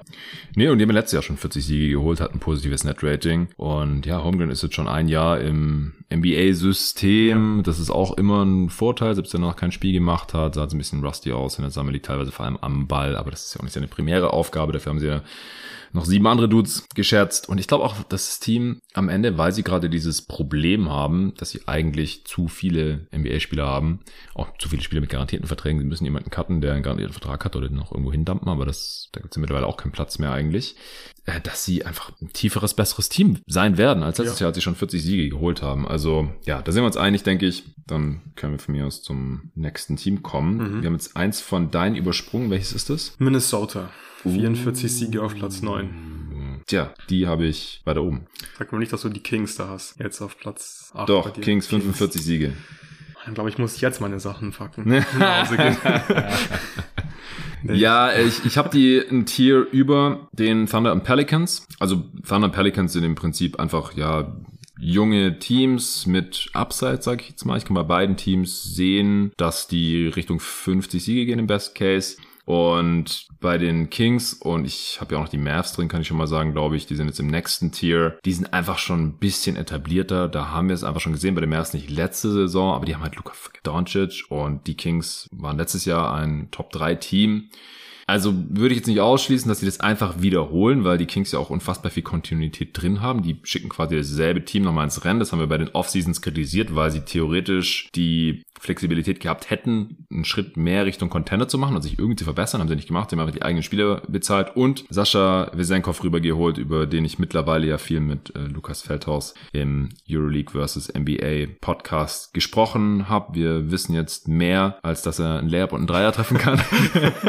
und ich glaube, der wird hier reinpassen wie die Faust aufs Auge, um es zusammenzufassen. Zumindest offensiv. Defensiv wird er auch reinpassen, denn er wird defensiv sehr wahrscheinlich sacken. Ja, deswegen glaube ich, hat bei den Kings ein bisschen more of the same. Ich glaube aber, dass sie unfassbar davon profitiert haben, dass sie keine Verletzungen hatten. Und ich, mich würde es einfach schockieren, wenn es wieder so passiert. Also das glaube ich einfach nicht. Das sind direkt ein paar Siege weniger. Der Westen ist halt wieder verdammt hart. Und letztes Jahr waren sie halt das Team mit dem wenigsten Pech. Wenn jetzt die anderen ein bisschen weniger Pech haben, fitter bleiben, was weiß ich, mehr an ihrem Limit spielen. Die Kings haben ja letztes Jahr auch am, einfach an ihrem Limit gespielt. Die haben offensiv unfassbar gut performt, auch besser als wir dachten. Wir haben ja noch vor der Saison ja noch gesagt, ja, ja, Top 10 Offense durchaus drin. Dann haben wir überlegt, fuck, es gibt viel zu viele Top 10 Offense Teams, theoretisch. Und ähm, sie hatten dann am Ende aber was die beste Offense der Liga sogar. Ja. Genau. Und ja, defensiv waren sie auch ein bisschen besser, als ich befürchtet hatte, glaube ich. Also da kam schon einiges zusammen und ich kann mir halt vorstellen, dass es dieses Jahr dann einfach nicht ganz so rund läuft wie, wie letzte Saison, wo sie jetzt aber auch nicht viel mehr Siege hatten. Da hatten sie 48, drei Siege weniger. Also ja, es geht mir mehr um die Optics hier, dass du, dass du die Kings auf Platz 8 hast im Plane. Ich habe sie auf Platz 6, also mm. sie müssen nicht ins Plane bei mir. Ja, ja. Postseason Basketball bzw. Playoff Basketball gibt's auch nächstes Jahr wieder in Sacramento. Ich glaube, du hast das größte Argument gegen die Kings schon genannt. Es müssen, glaube ich, die Verletzungen sein. Sie hatten einfach kaum Probleme mit Verletzungen letzte Saison. Normalerweise hast du in der NBA immer Probleme mit Verletzungen. Ähm, mal gucken, wie das dieses Jahr aussehen wird.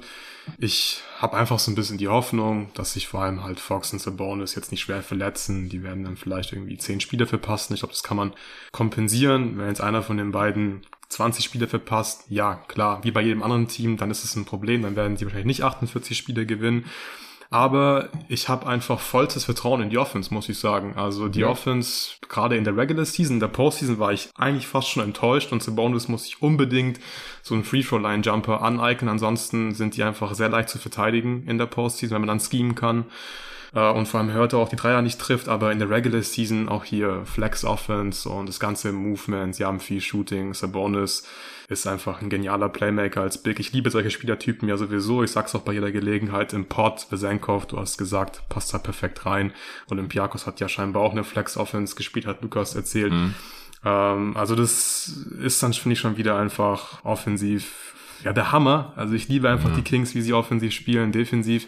Wird nicht viel mehr drin sein als letzte, da waren sie auf Platz 25 in der Defense, aber sie strengen sich halt an. Also klar, das bringt dir jetzt vielleicht nicht so super viel, aber es bringt dir halt so viel, dass du halt nicht Platz schlechteste Defense bist, bist genau, sondern einfach halt ja.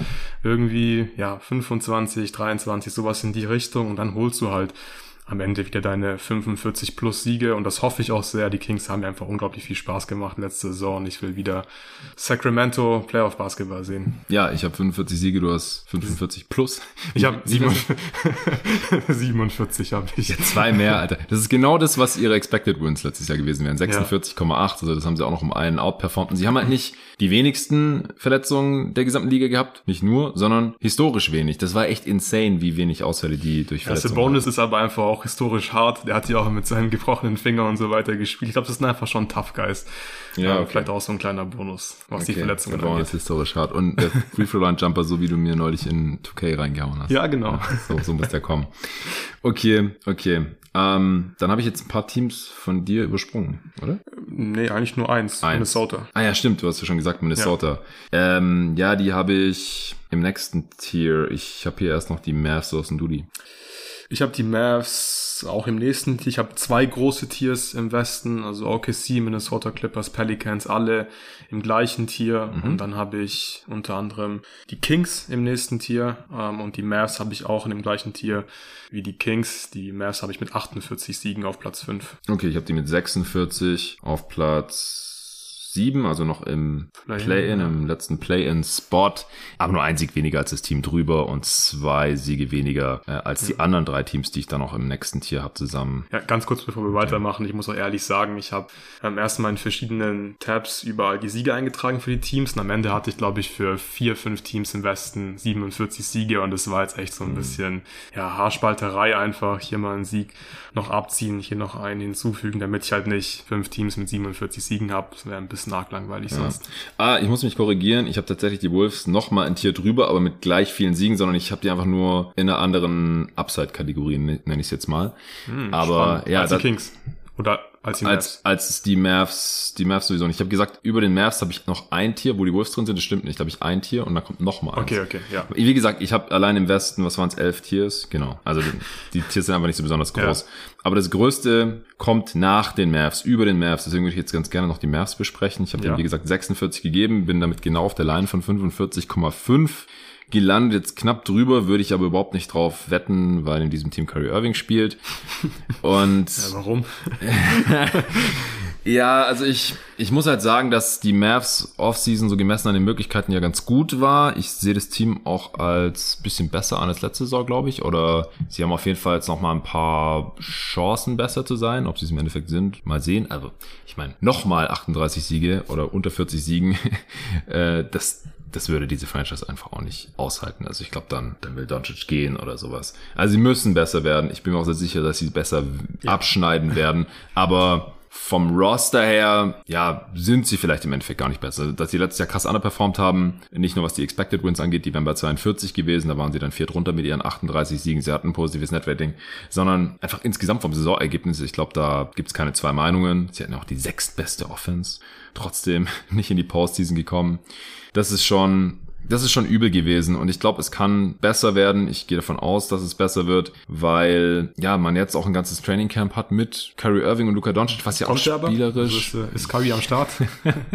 ich, ich muss jetzt mal davon ausgehen. Komm on, man hat gerade einen Vertrag unterschrieben. Wir, uns ist nichts Gegenteiliges bekannt. Ich glaube nicht, dass er für 82 Spiele am Start sein wird, um es mal so auszudrücken. Äh, ich weiß nicht, wo das Over-Under liegt für die Spiele, die Kyrie macht. Wahrscheinlich 60 oder sowas, äh, weil mehr hat er die letzten Jahre einfach nicht gemacht, hat er schon lange nicht mehr gemacht. Aber ich glaube, dass diesem Team einfach ein Training Camp gut tun wird. Luka Doncic scheint ja auch besser in Form zu sein, was man jetzt so gesehen hat in der WM-Vorbereitung. Hat auch gesagt, dass ihn sein Fitnesstrainer da irgendwie äh, hart rangenommen hat. Aber man muss ja auch sagen, dass es jetzt noch nicht so überragend funktioniert hatte mit Doncic und Kyrie zusammen auf dem Feld. Also offensiv schon, 94. Percentile, 122er Offensivrating, defensiv war es halt auch genauso schlecht, wie man erwarten würde, 31. Percentile, deswegen ist halt das Netrating mit den beiden Dudes auf dem Feld jetzt gar nicht so geil, wie es eigentlich sein müsste oder sollte. Ja, plus 4,6, das ist, ja. das sind also ungefähr 53 Siege, wenn man es hochrechnet. Ja, wenn sie durchspielen würden. Ja, ja, genau. Aber das tun sie ja nicht. Ja, ja 48 fühlt sich auch ein bisschen viel an. Ich würde am liebsten die Mavs und die Kings direkt wieder tauschen. Ähm, Warum hast du es nicht gemacht? ja, ja, weiß ich nicht. Es ist wirklich tough im Westen, finde ich. Aber hm. das, das größte Argument für die Mavs ist natürlich, dass die Offense krass sein könnte. Auch letztes Jahr waren sie Sechster in der Offense irgendwie. Und sie haben halt Luka Doncic und Kyrie Irving.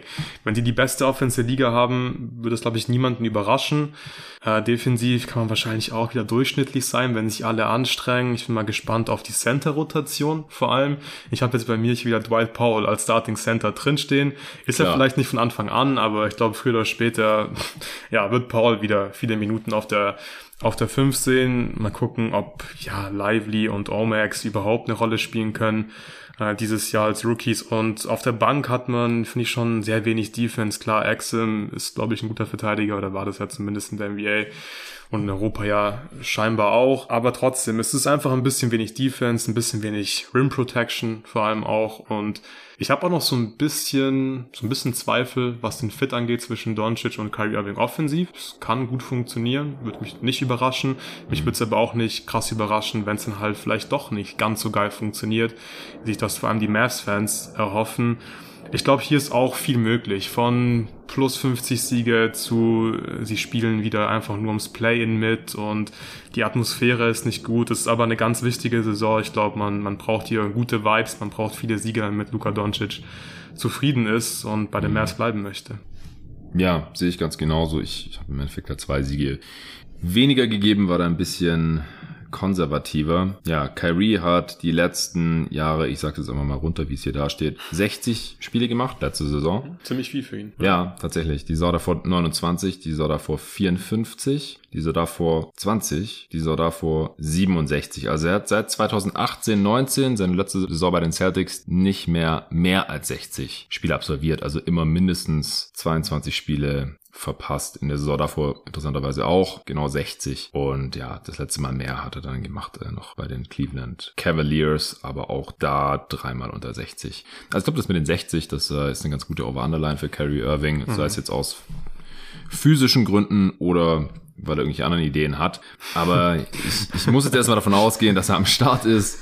Äh, alles andere wäre auch tragisch. Und dass Doncic auch ein bisschen den Bounceback hier haben wird. Also ich, ich glaube, das könnte ein Wake-up-Call für ihn gewesen sein, dass er einfach die Postseason verpasst hat. Ich glaube, der ist äh, ehrgeizig genug, dass ihn das so stört, dass er dann auch hart an sich arbeitet im Sommer. Und von ihm hängt halt auch einfach nach wie vor alles ab eigentlich. Und ich halte ihn immer noch für gut genug, dass man Richtung 50 Siege gehen kann, gar keine Frage. Bin jetzt halt hier genau auf diese Over-Underline gelandet von 46, weil man halt Zweifel haben darf bei diesem Roster. Ich, wir wissen nicht genau, wer dann die Rotation kommt, wie das aussieht. Jason Kidd ist auch nicht ja, frei von jeglichem Zweifel nach der letzten Saison, aller spätestens. Ja, dann kommt mein nächstes Tier. Mhm. Da habe ich drei Teams drin. Ja, das nächste Team wären die Memphis Grizzlies mit 47 Siegen, aber dann habe ich drei Teams drüber, die genau einen Sieg mehr haben, von daher. Ja, ich habe die Grizzlies auf Platz drei im Westen hm. mit 49 Siegen. Okay, zwei mehr. Ja. Mit 49 wären wir auch Platz drei. Also ja. Das ist einfach super, super eng hier, aber dann sehen wir es ja relativ ähnlich. Wir sind beide über der Over-Underline von 45,5. Also sehen es optimistischer als Vegas zum jetzigen Zeitpunkt. Ich denke, es wird einfach viel davon abhängen, wie die 25 Spiele ohne Jamoran verlaufen. Ja, und ob Jar sich danach dann von Insta und Waffen fernhalten kann. Das ist wahr, aber das wenn nicht, wäre es ja einfach nur übel. Also, ja, also ich gehe auch ganz schön davon aus, dass ja. er es einfach mal lässt jetzt, dass er nach den 25 Spielen dann am Start ist und ein professioneller NBA-Spieler ist. Das war schön. Ich wäre, glaube ich, entspannter, was die 25 Spiele ohne Morant angehen, Tyus wenn Jones. Tyus Jones noch da wäre, weil wir das einfach schon gesehen haben, dass es funktioniert. Ich meine, vor, vorletzte Saison war es sogar so, dass sie ohne ihn, ohne Morant besser ja. performt haben. Das war nicht haltbar, das war letzte Saison auch nicht mehr so. Aber ja, ob das, ob die Offense dann halt weiterhin solide genug läuft, das hängt natürlich von Marcus Smart ab. Wie Marcus Smart jetzt in Memphis funktioniert, das äh, müssen wir halt erstmal noch sehen. Es gibt ja auch Theorien, dass die Celtics ihn getradet haben, weil er abgebaut hat. Äh, generell eher defensiv, aber ja, offensiv ist Marcus Smart ja auch nicht der allersolideste Spieler. Aber es könnte natürlich sein, dass er erstmal da in die Bresche springen kann, Desmond Bain nochmal einen Schritt nach vorne macht mhm. und äh, auch Jaron Jackson Jr., der jetzt von den Spielern zum äh, herausragenden Spieler des äh, USA Basketball Training Camps gewählt wurde, inoffiziell. Finde ich, find ich auch cool, dass man, dass man sowas macht. Ja, das, das, das, das ging aber vom Reporter aus. Jetzt, dass ging vom Reporter die Spieler aus. nach dem Training immer ja, genau. den MVP des Trainings wählen. Das ist, glaube ich, ganz wichtig. Jedes Training. Das immer erklärt. Jedes, jedes Training, ja. okay, okay, ihr wollt's wissen. Ähm, ja, deine Gedanken zu den Grizzlies. Du, du scheinst es ja relativ ähnlich zu sehen. Ja, ja Taylor Jenkins ist hier mein erster Gedanke, glaube ja. ich. Ist einfach ein herausragender Regular Season Coach. Die Grizzlies sind trotzdem auf eine Art immer noch ziemlich tief. Ähm, ich habe zwar bei einigen Spielern irgendwie Fragezeichen, aber sie haben halt viele talentierte, entwicklungsfähige Spieler. Ich bin mir sicher, manche von denen werden auch den nächsten Schritt machen, auch wenn es nur ein kleiner Schritt ist. Und Taylor Jenkins, der wird einfach die passenden Lineups, die passenden Schemes und Actions finden und die Offense wird auch ohne Jar, glaube ich, irgendwie durchschnittlich sein, so um den Dreh rum. Und defensiv hat man mit Triple J, glaube ich, einfach einen extrem hohen Floor. Der könnte auch noch ein bisschen weniger faulen. Das wäre, glaube ich, ziemlich geil für Memphis. Dann kann man ihn auch öfter auf der 5 spielen lassen. Äh, ist er ja auch schon ein bisschen besser geworden, aber das ist so ein X-Faktor, glaube ich, und vielleicht auch der mhm. X-Faktor für Memphis nächste Saison, wie er sich entwickelt, gerade auch offensiv. Da hat er auch interessante Flashes gezeigt. Letzte Saison ein bisschen Self-Creation, gerade so im Post und im Face-Up-Game. Ich mag ihn auch unheimlich gerne als Spieler. Desmond Bain, der kann, glaube ich, auch am Ball ein bisschen, ein bisschen mehr machen. Der wird auch einige Leute überraschen in den ersten 25 Spielen, durch mehr Pick and Rolls laufen und wird das, glaube ich, gut machen in der Regular Season. Dazu Luke Kennard, glaube ich, kann da auch eine gute Rolle spielen in der Regular Season. Für die Postseason finde ich ihn äh, jetzt nicht so optimal. Ja. hat man da getradet. Aber insgesamt, was ich eigentlich sagen möchte, es ist ein solider Kader. Man hat einen sehr guten Coach. Jar kommt irgendwann zurück und sie haben es die letzten Jahre gezeigt dass sie einfach ein verdammt gutes Regular Season Team sind. Deswegen zweifle ich jetzt erstmal nicht an den Grizzlies, sondern habe ihnen hier 49 Siege gegeben. Ja, also ich glaube auch nominell wären sie schlechter. Ja. Es ist Taylor Jenkins einfach, genau. der auch schon gezeigt hat, dass er auch ohne Jamorant in der Regular Season gewinnen kann und dass er aus ja, späten First Round Picks und anderen jungen Spielern einfach funktionierende Einheiten formen kann. Und davon gehe ich weiterhin aus. Gut, dann äh, kommen wir bei mir jetzt ins nächste Tier und meiner Top 5. Was ist bei dir das niedrigste Team, das wir noch nicht besprochen haben? Minnesota. Ah, immer noch. Nummer ja, 9, ja. Ja, dann lass mal mit dem jetzt weitermachen. Ich äh, habe den genauso wie den anderen beiden Teams jetzt hier 48 Siege gegeben. Ja, bei mir sind es wie gesagt 44. Auch over übrigens, 43,5. Ja, das ist schon ziemlich niedrig, 43,5. Ja, oder? Ich hätte Minnesota auch gerne mehr Siege gegeben, aber ja, man kann einfach nicht jedem Team 48, 47 Siege geben. Am Ende habe ich mich dafür entschieden, Minnesota hier so ein bisschen abzustrafen, weil ich einfach immer noch Zweifel habe, was den Fit angeht. Also mhm. wir beide waren ja nach dem Trade eigentlich ziemlich überzeugt, was den Regular Season Fit angeht. Wir haben ja. sofort kritisiert natürlich den, den Preis für Gobert, aber vor allem auch den Fit in der Postseason. Aber mhm. nach der ersten Saison, auch wenn es nicht viele Spiele gemeinsam waren, weil Cat verletzt war, bin ich einfach ein bisschen pessimistischer inzwischen. Irgendwie klappt das mit dem Spacing dann doch nicht äh, so ganz. Anthony Edwards, glaube ich, spielt auch nicht so super gerne mit Rudy Gobert zusammen, beziehungsweise spielt lieber mit Towns, wenn er mehr Platz hat für seine Drives und so weiter. Und Mike Conley wird definitiv helfen. Das ist gut, dass man ihn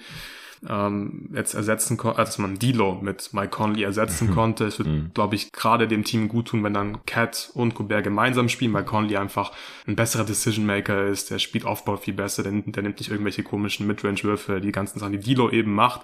Aber der Westen ist einfach stärker als letztes Jahr und ich bin mir einfach nicht sicher, dass man offensiv mit diesem Fit irgendwie gut sein kann. Und das ist, das ist mein größtes Problem bei diesem Team. Ich glaube, sie werden halt im Best Case irgendwie durchschnittlich sein, offensiv vielleicht Platz 12 oder so.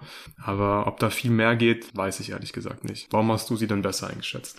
Ja, ich glaube einfach auch, dass da noch mehr drin liegt. Sie waren schon übertrieben schlecht offensiv mit Cat und Gobert gleichzeitig ja, auf dem Feld. Ja, ich habe es mir auch nochmal angeschaut. Das Problem ist, ähm, du hast gerade hier über die Vorzüge von Mike Conley gesprochen. mit ihm war es noch schlechter als mit D'Lo. Ja. Also dieselbe Starting Five, ansonsten Edwards, McDaniels, Towns und Gobert mit D'Lo im 26. Percentile immerhin 110er Offensivrating und mit Conley war es ein 106er 17. Percentile.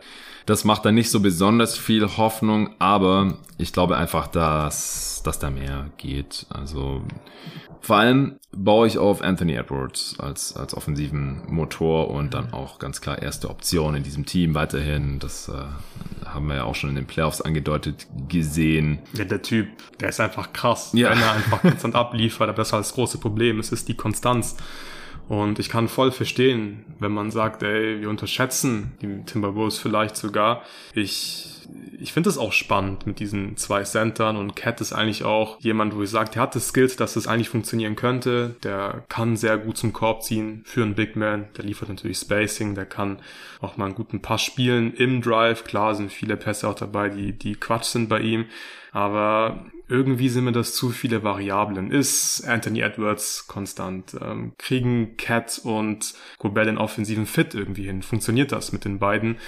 Und Chris Finch steht einfach unter Druck. Also er muss jetzt einfach Lösungen finden. Er muss ein System finden, was offensiv und defensiv funktioniert.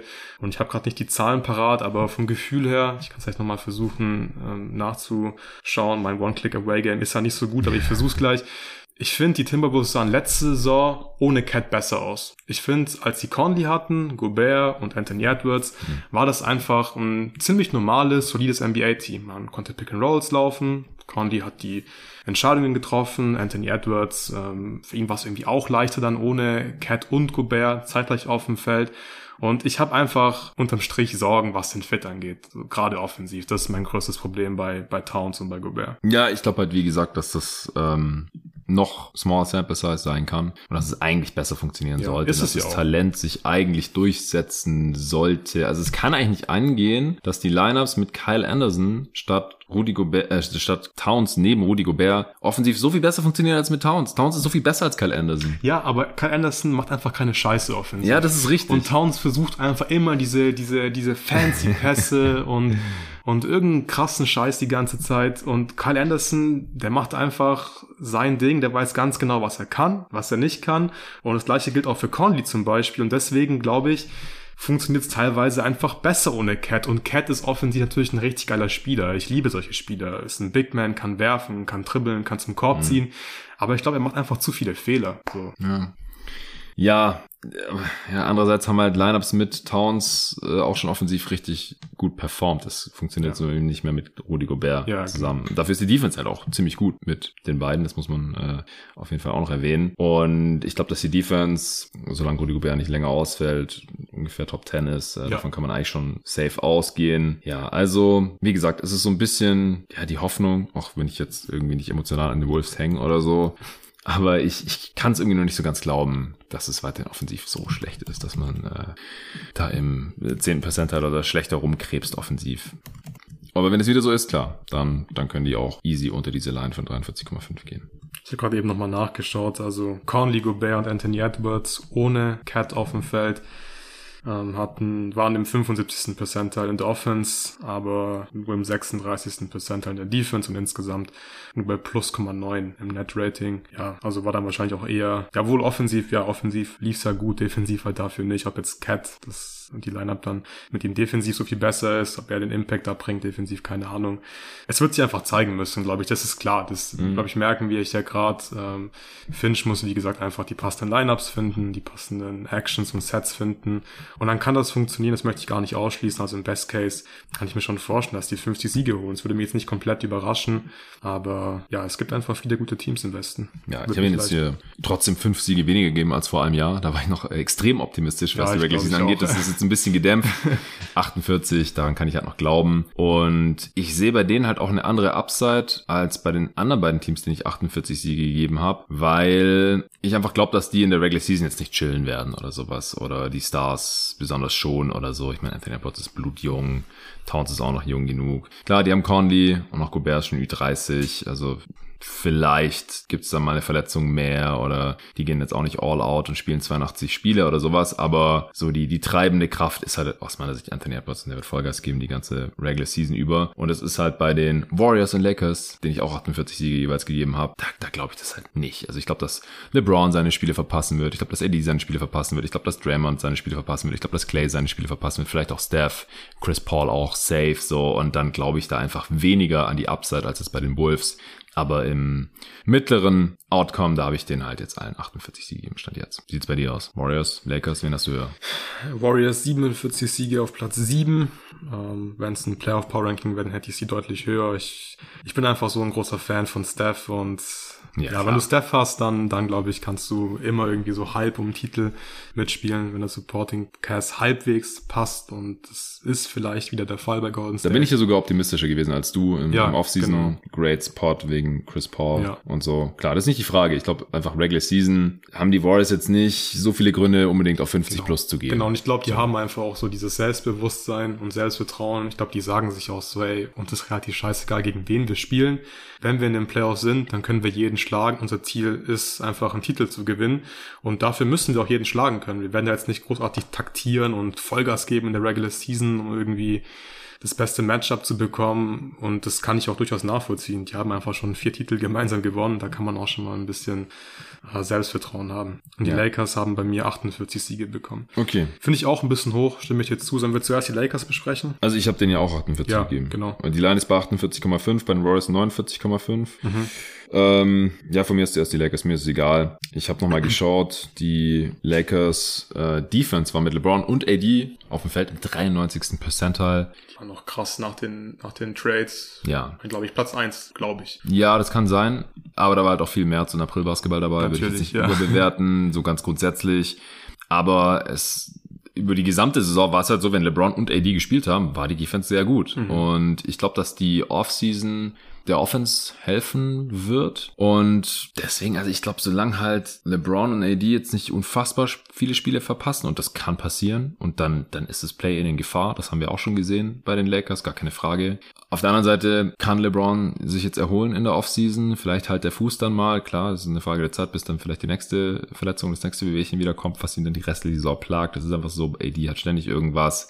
Aber sie gehen jetzt erstmal fit in die nächste Saison und das restliche Team ist einigermaßen tief und nicht besonders alt. Also ich kann mir einfach vorstellen, dass die Lakers relativ solide durch die Regular Season kommen. Darwin Ham hat also auch einen soliden Job gemacht, ähm, nachdem Westbrook dann noch endlich weg war, was ihn natürlich auch deutlich einfacher. Also ich, ich sehe nicht so schrecklich viele Stolpersteine hier und ja, solange LeBron und Eddie nicht verletzt sind, muss man da davon ausgehen, dass sie irgendwie im hohen 40er-Bereich Siege abgreifen. Ja. Ich bin trotzdem ganz froh, dass ich noch unter der Line gelandet bin, weil die Lakers-Line ist immer ein bisschen höher, als sie ja. sein sollte, weil es einfach viele Lakers-Fans gibt, die in Vegas wetten und dann geht die Line da immer automatisch nach oben. Ähm, und wenn man da dann noch drüber ist, dann heißt es normalerweise, dass man wahrscheinlich zu optimistisch ist. Aber da sind wir beide jetzt noch drunter mit unseren 48. Ja, ich habe gar nicht so viel hinzuzufügen. Das Wichtigste ist einfach, wie viele Spiele verpassen AD und LeBron. Man muss Ausfälle einkalkulieren bei diesen zwei Spielern, aber wenn es halt irgendwie 10, 15 Spieler sind, dann ist es okay. Du hast die Tiefe angesprochen, stimme ich dir absolut zu. Der Kader gefällt mir wirklich sehr gut. Es ist ein sehr runder Kader. Man hat da auch verschiedene Möglichkeiten, man hat verschiedene Skillsets und ja, Darwin Ham kann damit ähm, definitiv gut arbeiten in der Regular Season. 48 Siege ist, glaube ich, auch näher an meinem Best Case als an meinem Worst Case. Ich glaube, es könnte noch viel schlimmer laufen bei den Lakers, sobald dann mal ähm, ja, LeBron wieder ein bisschen Schmerzen hat im Fuß oder am Knöchel und so weiter. AD verletzt sich halt auch immer wieder mal. Und wenn die zwei nicht spielen, dann ist man vielleicht tief, aber fehlt dann trotzdem Shot Creation zum Beispiel, der richtige Rim Protector und so weiter. Aber grundsätzlich, finde ich, muss man einfach sagen, die Lakers haben nach der Deadline gezeigt und auch in der Postseason, dass sie einfach ein gutes Team sind. So mit Vanderbilt und und Reeves in der größeren Rolle. Auch Dilo ist, glaube ich, okay für die Regular Season. Gabe Vincent, finde ich, passt, passt sehr gut neben AD und LeBron. Da habe ich einfach relativ wenig zu kritisieren und ich gehe davon aus, dass die Lakers ein gutes Team sein werden. Over-under LeBron und AD Games played. Äh, ich würde sagen 65,5. Oh, da würde ich, würde ich drunter gehen. Drunter? Ja, ja, ja. ja. Ich würde es, glaube ich, eher. 63. Ja, unter 60 würde ich, glaube ich, ansetzen. Ja. Ja, letzte Saison haben die äh, 56 und 55 Spiele gemacht. Ja, 65 schon zu hoch. Ja, ich würde, glaube ich, 59, 58, irgendwie sowas ansetzen. Niedriger als Kyrie, was natürlich auch äh, kein gutes Zeichen ist. Ja. ja, und in der vorigen Saison hat LeBron halt auch 56 gemacht, AD nur 40. Also, dass die 65 geknackt, geknackt haben, ist schon eine Weile her. Der Saison davor 45 und 36. Ja, wahrscheinlich muss es bei 55 oder so ja, sein. Ich glaube, bei 65 war ich gerade besoffen. Das ist definitiv viel zu hoch. Ich glaube, ja, ich würde sogar bei 59 undergehen. Ja, es ist wahrscheinlich leider realistisch. Ja, und deswegen ist es hier vielleicht noch ein bisschen zu viel mit den 48. Es ist halt, ja, wenn die Dudes fit sind, dann, dann werden sie das halt locker erreichen. Wenn nicht, dann nicht. Also die Downside ist auf jeden Fall vorhanden. Äh, wir müssen noch kurz über die AD-Extension sprechen. Die kam kurz nach unserer Aufnahme am Freitag rein. Der hat eine Verlängerung von bis zu 186,6 Millionen für die folgenden drei Saisons nach seinem aktuellen Vertrag unterschrieben. Der hätte nächsten Sommer Free Agent werden können, rein theoretisch, äh, hat dann aber jetzt schon das letzte Jahr quasi garantiert. Der hätte eine ETO gehabt, also quasi eine Player Option. Da gibt es ein paar Unterschiede. Und äh, deswegen war er dann direkt bis 2025 unter Vertrag und hat da jetzt nochmal eine Verlängerung, eine vorzeitige von drei weiteren Jahren dran geklatscht. Diese Verlängerung ist, wie gesagt, knapp 107 bis zu 187 Millionen, muss man sagen. Und äh, das war die erste Meldung, dann zusammen mit dem Rest seines aktuellen Vertrags in den restlichen zwei Jahren über die nächsten fünf Saisons wird er dann bis zu 270 Millionen Dollar verdienen. Da ist nochmal eine Play Option mit dabei. Also das letzte Vertragsjahr 2027-28 ist eine Spieleroption. Und äh, das setzt aber jetzt hier voraus, dass der Cap nächste Offseason nochmal um 10% steigt. Aktuell ist die Vorhersage der Liga offiziell aber nur bei 4, irgendwas Prozent. Und wenn man das zugrunde legt, dann äh, ist es nicht ganz so viel. Dann ist die Extension nur wie hoch nochmal? 177 Millionen oder so statt 187? Ja, ja trotzdem noch ein Haufen Kohle. Dann verdient er 10 Millionen weniger. Aber es ist nochmal ein Haufen Asche mit Player Option über die nächsten fünf Saisons für Anthony Davis, der ja mittlerweile ja auch nicht mehr der allerjüngste. Nee, der wird 34 sein im letzten Vertragsjahr dann. Mhm. Da wird er dann laut Spotrack ähm, 63 Millionen verdienen. Klar, man muss gucken, wo dann die Cap liegen wird, aber es wird ziemlich viel Geld sein, glaube ich, für einen 34-jährigen Anthony Davis. Ja, was, was hältst du von der Extension mhm. jetzt für AD? Also grundsätzlich muss ich ganz ehrlich sagen, bin ich bei diesen Max-Extensions für Superstars immer so, ja, klar, kann ich nachvollziehen, muss man halt machen. So, du willst jetzt einen Titel gewinnen und die Lakers, glaube ich, wollen weiter einen Titel gewinnen. Da habe ich ein bisschen drüber nachgedacht und ich muss ehrlich sagen, ich finde es ein bisschen unnötig, glaube ich, AD diese Extension jetzt zu zu geben, weil LeBron ist halt 40 oder wird 40 mhm. ähm, und LeBron kann im Sommer Free Agent werden. Und LeBron wird definitiv nicht die nächsten vier, fünf Saisons mit AD dann gemeinsam, ähm, wer dann diesen Vertrag dann hat, ähm, um Titel zocken. Wahrscheinlich wird LeBron gar kein Basketball mehr spielen, wenn Anthony Davis 33, 34 Jahre alt ist. Und deswegen frage ich mich so ein bisschen, warum macht man das? Also ich glaube, du Du ähm, verspielst hier so ein bisschen Flexibilität für die Post-LeBron-Ära. Andererseits, glaube ich, kann man argumentieren, die Lakers wollen sich wieder ein Zeichen setzen und zeigen, ey, wir kümmern uns um unsere Stars. Das ist vielleicht auch gar nicht so schlecht und vielleicht ähm, ist es dann irgendwie auch okay, so einen 33-jährigen AD zu haben. Mal gucken, wie das dann überhaupt aussieht. Vielleicht ist er ja auch noch voll gut. Glaube ich zwar nicht. Ich glaube, mit den ganzen Verletzungen, ähm, glaube ich, wird AD mit 34 nicht mehr so viel Geld wert sein. Ich glaube, mein Fazit ist einfach, ich kann's ich kann es verstehen, weil die Lakers einfach wieder zeigen wollen, dass sie sich um ihre Superstars kümmern aber es ist eigentlich ein bisschen unnötig, oder? Ihm so viele Jahre jetzt zu geben.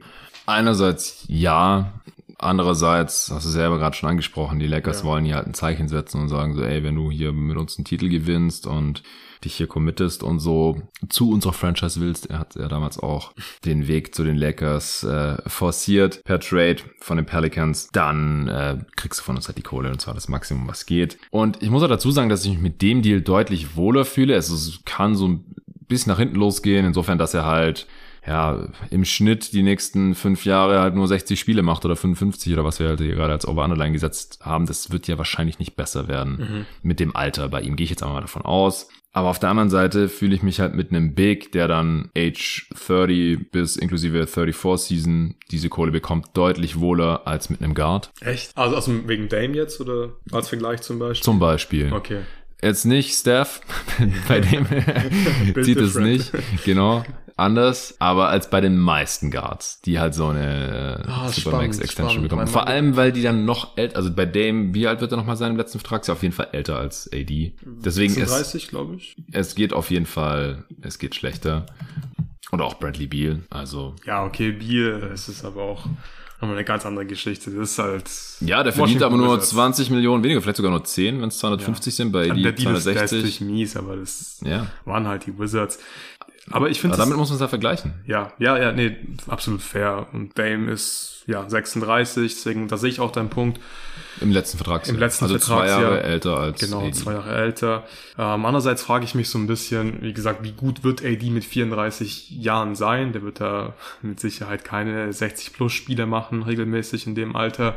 Und wer will dann zu den Lakers kommen? Also was machen die Lakers dann mit AD als besten Spieler, wenn er in der Age 32 bis 34 Season ist, was ist dann das Ziel? Spielst du dann irgendwie so zwei Jahre ums Playen oder was hast du dann genau vor? Klar, das liegt noch sehr weit in der Zukunft, aber ich finde es einfach ein bisschen früh. Aber wir haben den Grund ja besprochen. Die Lakers wollen sich ein Zeichen setzen, das haben sie gemacht und es ist irgendwie auch okay dann. Ja, ich meine, bis dahin haben sie entweder mal Capspace gehabt und vielleicht ist Capspace dann bis dahin wieder relevant. Ich weiß es nicht. Ja, aber wer kommt dann? Wer sagt dann, ich gehe nach LA, um mit einem 33-jährigen Anthony Davis zu spielen? Nee, nee, streich einfach den letzten Halbsatz, einfach nur ich gehe nach LA, so wie LeBron damals. Okay. Dem war ja auch scheißegal, wer da da ist.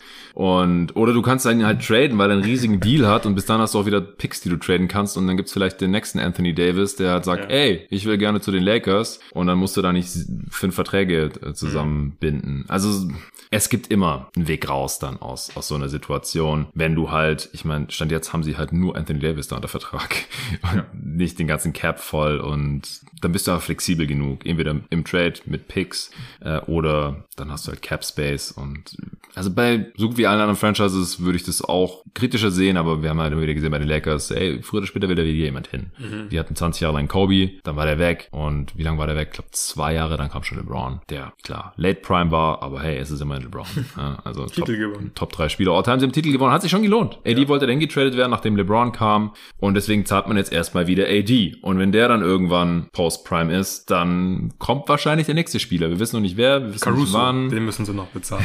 Das müssen sie noch nachholen. ja, immerhin haben sie Austin Reeves gezahlt. Zwar nicht so super viel, aber bisschen. Das ist ja sein Pech. Ja. ja, mehr als sie Caruso hätten zahlen müssen oder mehr als Caruso dann bekommen hat.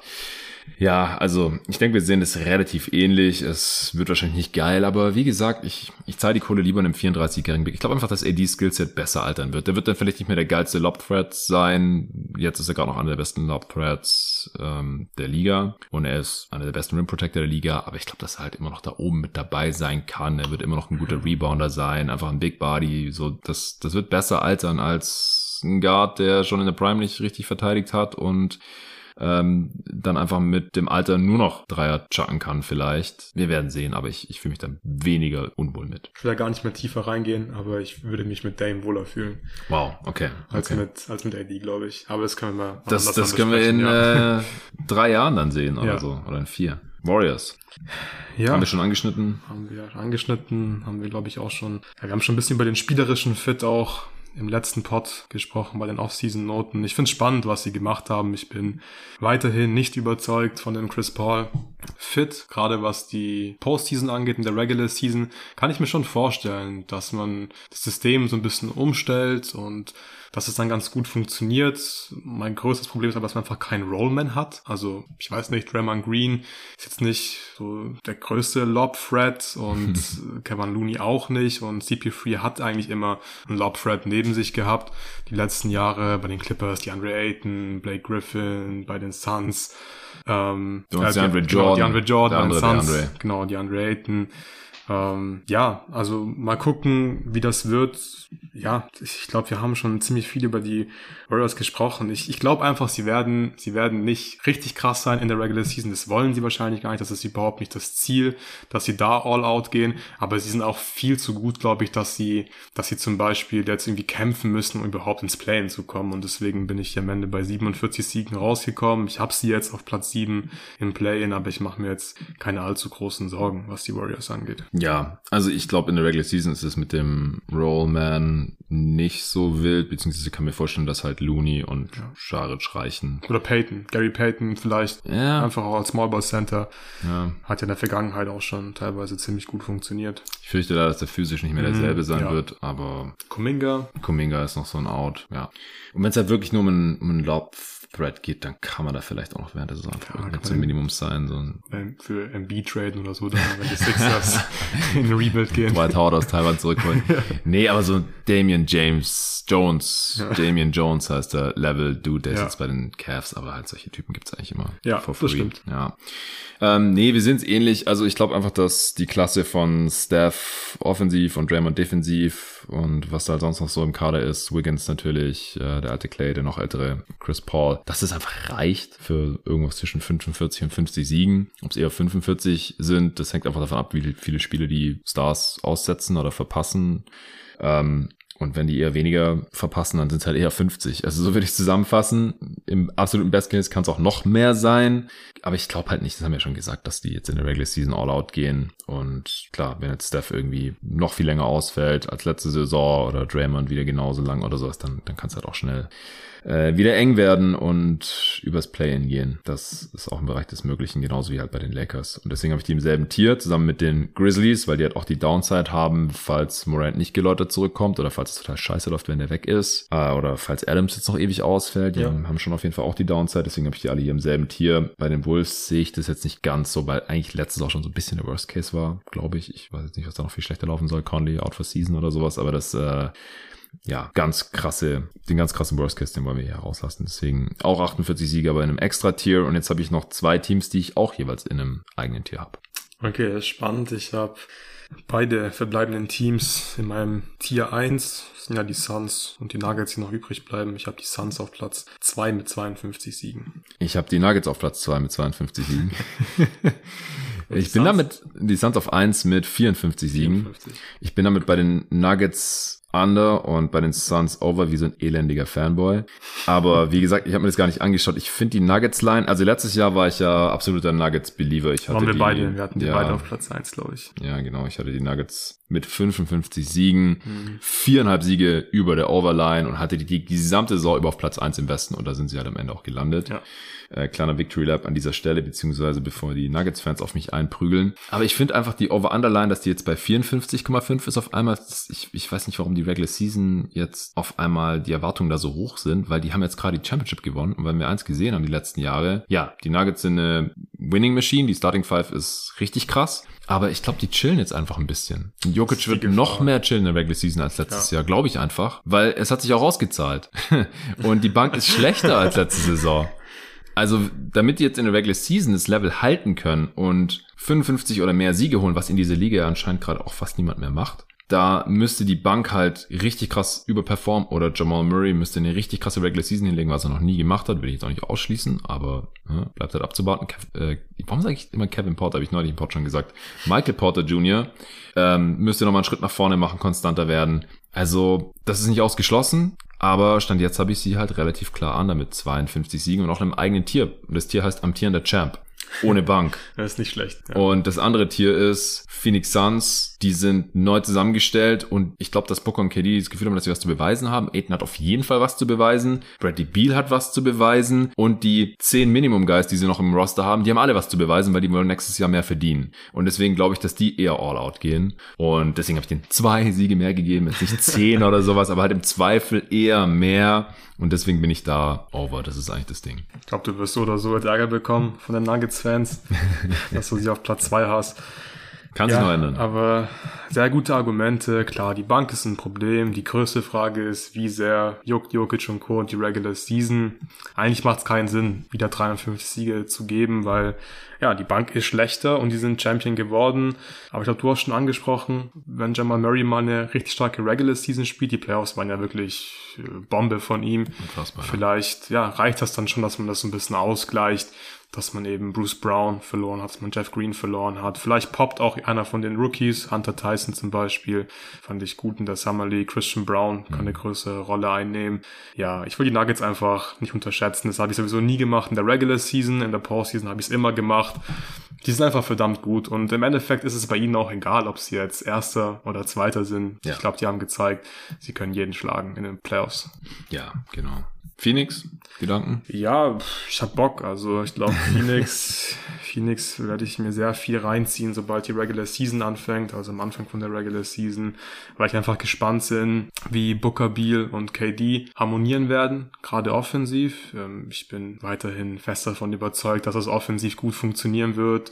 Ich glaube, es gab ja auch einige kritische Stimmen, was den Fit angeht und auch irgendwie so ein bisschen die Richtung, ah, du hast ja nur einen Ball und so. Ich finde, das ist alles ein bisschen Quatsch. Das sind alles drei gute Aufbauspieler. Mhm. Ähm, ich glaube auch, dass Bradley Beal fast schon ein bisschen unterschätzt ist, was diesen Aspekt angeht. Mhm. Ich glaube, er ist einfach intelligent. Ich glaube, er hat auch Bock, einfach mal zu gewinnen jetzt und, und wird da einfach, ja, die Rolle gut ausfüllen, die er halt bekommt. Und die wird ja nicht, nicht klein sein. Der wird seinen Touches bekommen. Ich glaube, der wird auch vor allem viel den Ball in der Hand haben und so ein bisschen als Playmaker agieren müssen, weil man einfach keinen richtigen Point Guard im Kader hat. Aber das kann funktionieren. Da mache ich mir gar keine Sorgen. Ich glaube auch, dass Kevin Young sich da coole Actions und ein cooles passendes System ausdenken wird.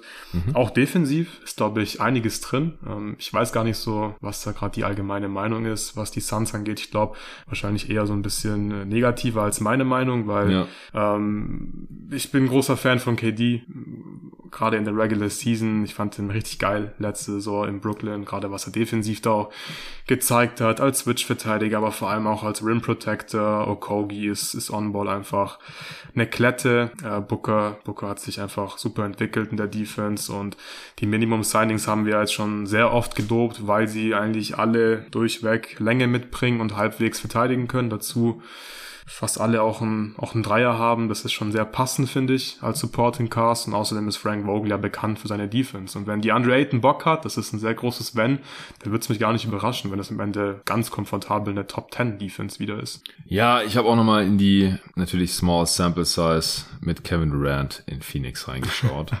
Und äh, ja, das äh, macht Hoffnung, sage ich jetzt mal. Also man hat ja alle Spiele mit ihm einfach gewonnen. Es waren nur acht, aber man hat nicht mit ihm verloren. Und deswegen sehen natürlich auch die Advanced Stats sehr schön aus. Offense 119 Offensivrating, 84. Percentile. Defense 107er Defensivrating, 97. Percentile mit Kevin Durant auf dem Feld in der Regular Season in diesen acht Spielen. Muss nicht so krass werden. Es wird nicht so krass werden. Also die Suns werden nicht ein 107er Defensivrating haben mit Kevin Durant auf dem Feld, weil dann haben sie wahrscheinlich die beste Defense der Liga.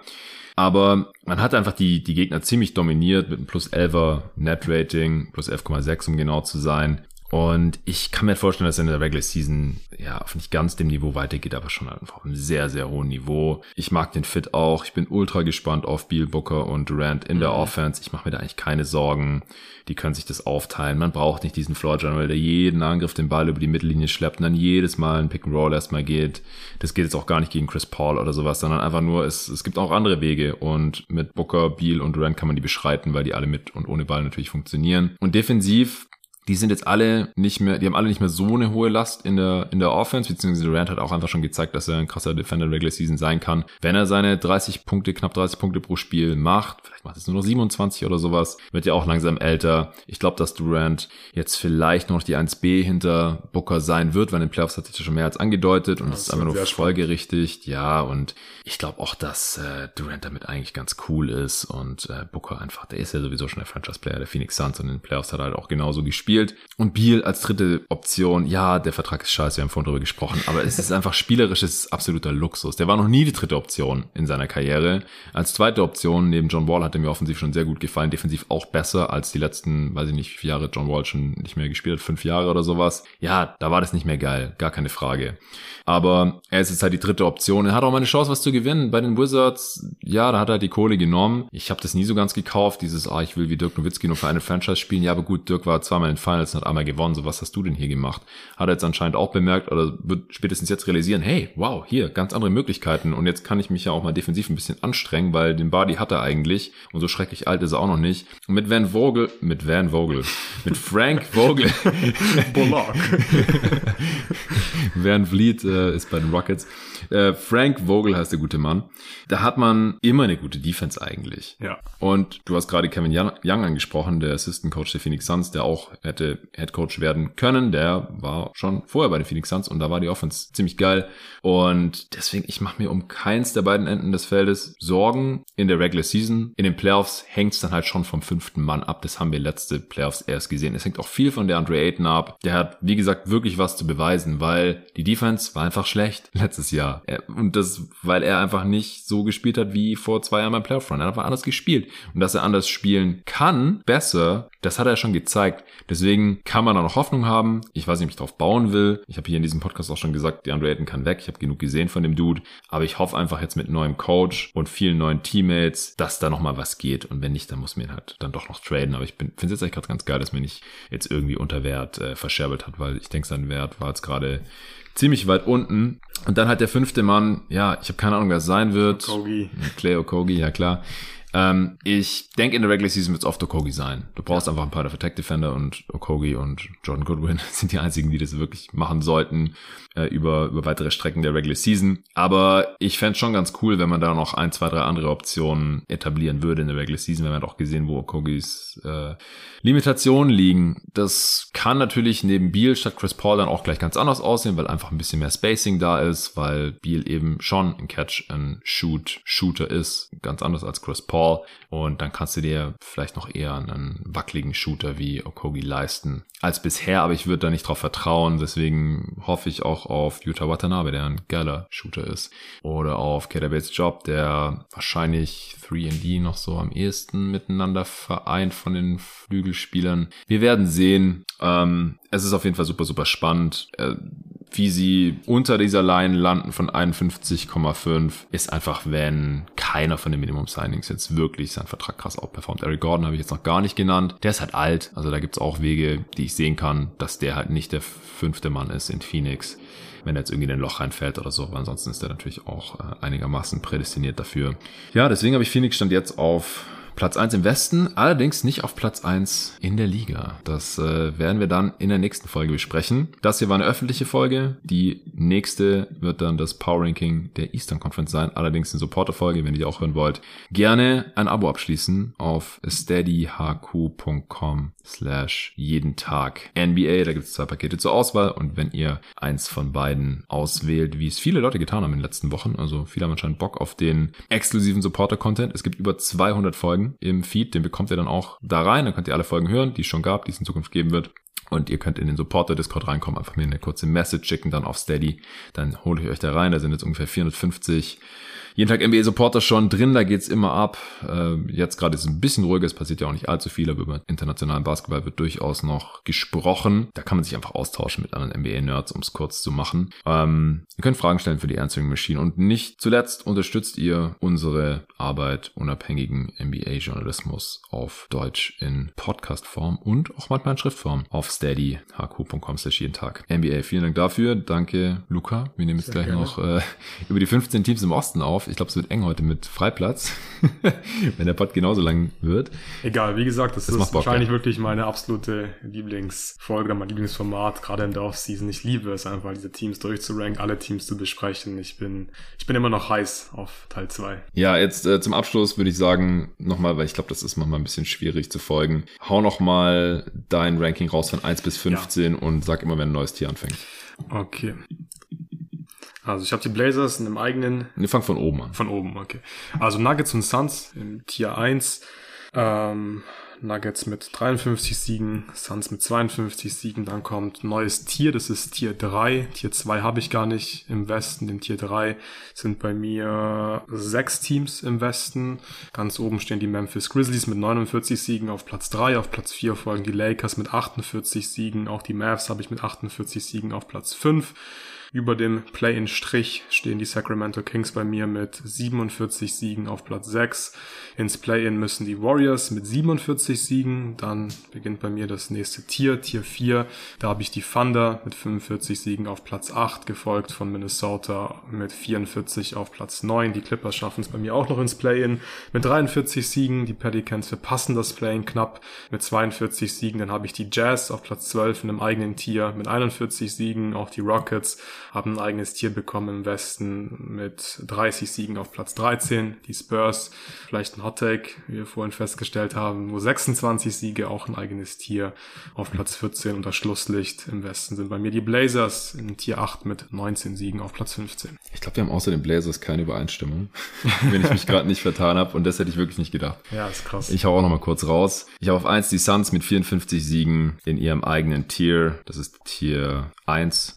Äh, dann auf zwei die Denver Nuggets im nächsten Tier mit 52 Siegen. Dann habe ich drei Teams mit 48 Siegen quasi gleich auf, aber ich habe die Wolves auf drei im eigenen Tier vor den All-Stars der LA Lakers, die ich auf vier habe, auch mit 48 Siegen im nächsten Tier zusammen mit den Golden State Warriors auch mit 48 Siegen in diesem Tier. Dann auf Platz 6 habe ich die Memphis Grizzlies mit 47 Siegen. Das ist dasselbe Tier wie die Warriors und Lakers. Dann neues Tier, Mavs auf 7 im Play-In als erstes Team mit 46 Siegen. Dahinter kommen die Sacramento Kings im selben Tier mit 45 Siegen auf Platz 8. Auf Platz 9 habe ich die Thunder mit 45 Siegen im nächsten Tier. Zusammen mit dem Team auf Platz 10, den New Orleans Pelicans mit 44 Siegen. Dann auf 11 habe ich die Clippers, auch mit 44 Siegen, aber damit außerhalb des Play-In-Tournaments im eigenen Tier. Dann neues Tier jeweils für die Spurs, 34 Siege, Jazz 32 Siege, Rockets 29 Siege und die Blazers auch als Schlusslicht mit 17 Siegen in Tier 11 auf Platz 15. Das war's jetzt tatsächlich. Wie gesagt, nächste Folge für Supporter dann des Eastern Conference viel zu frühe Power Ranking. Bis dahin.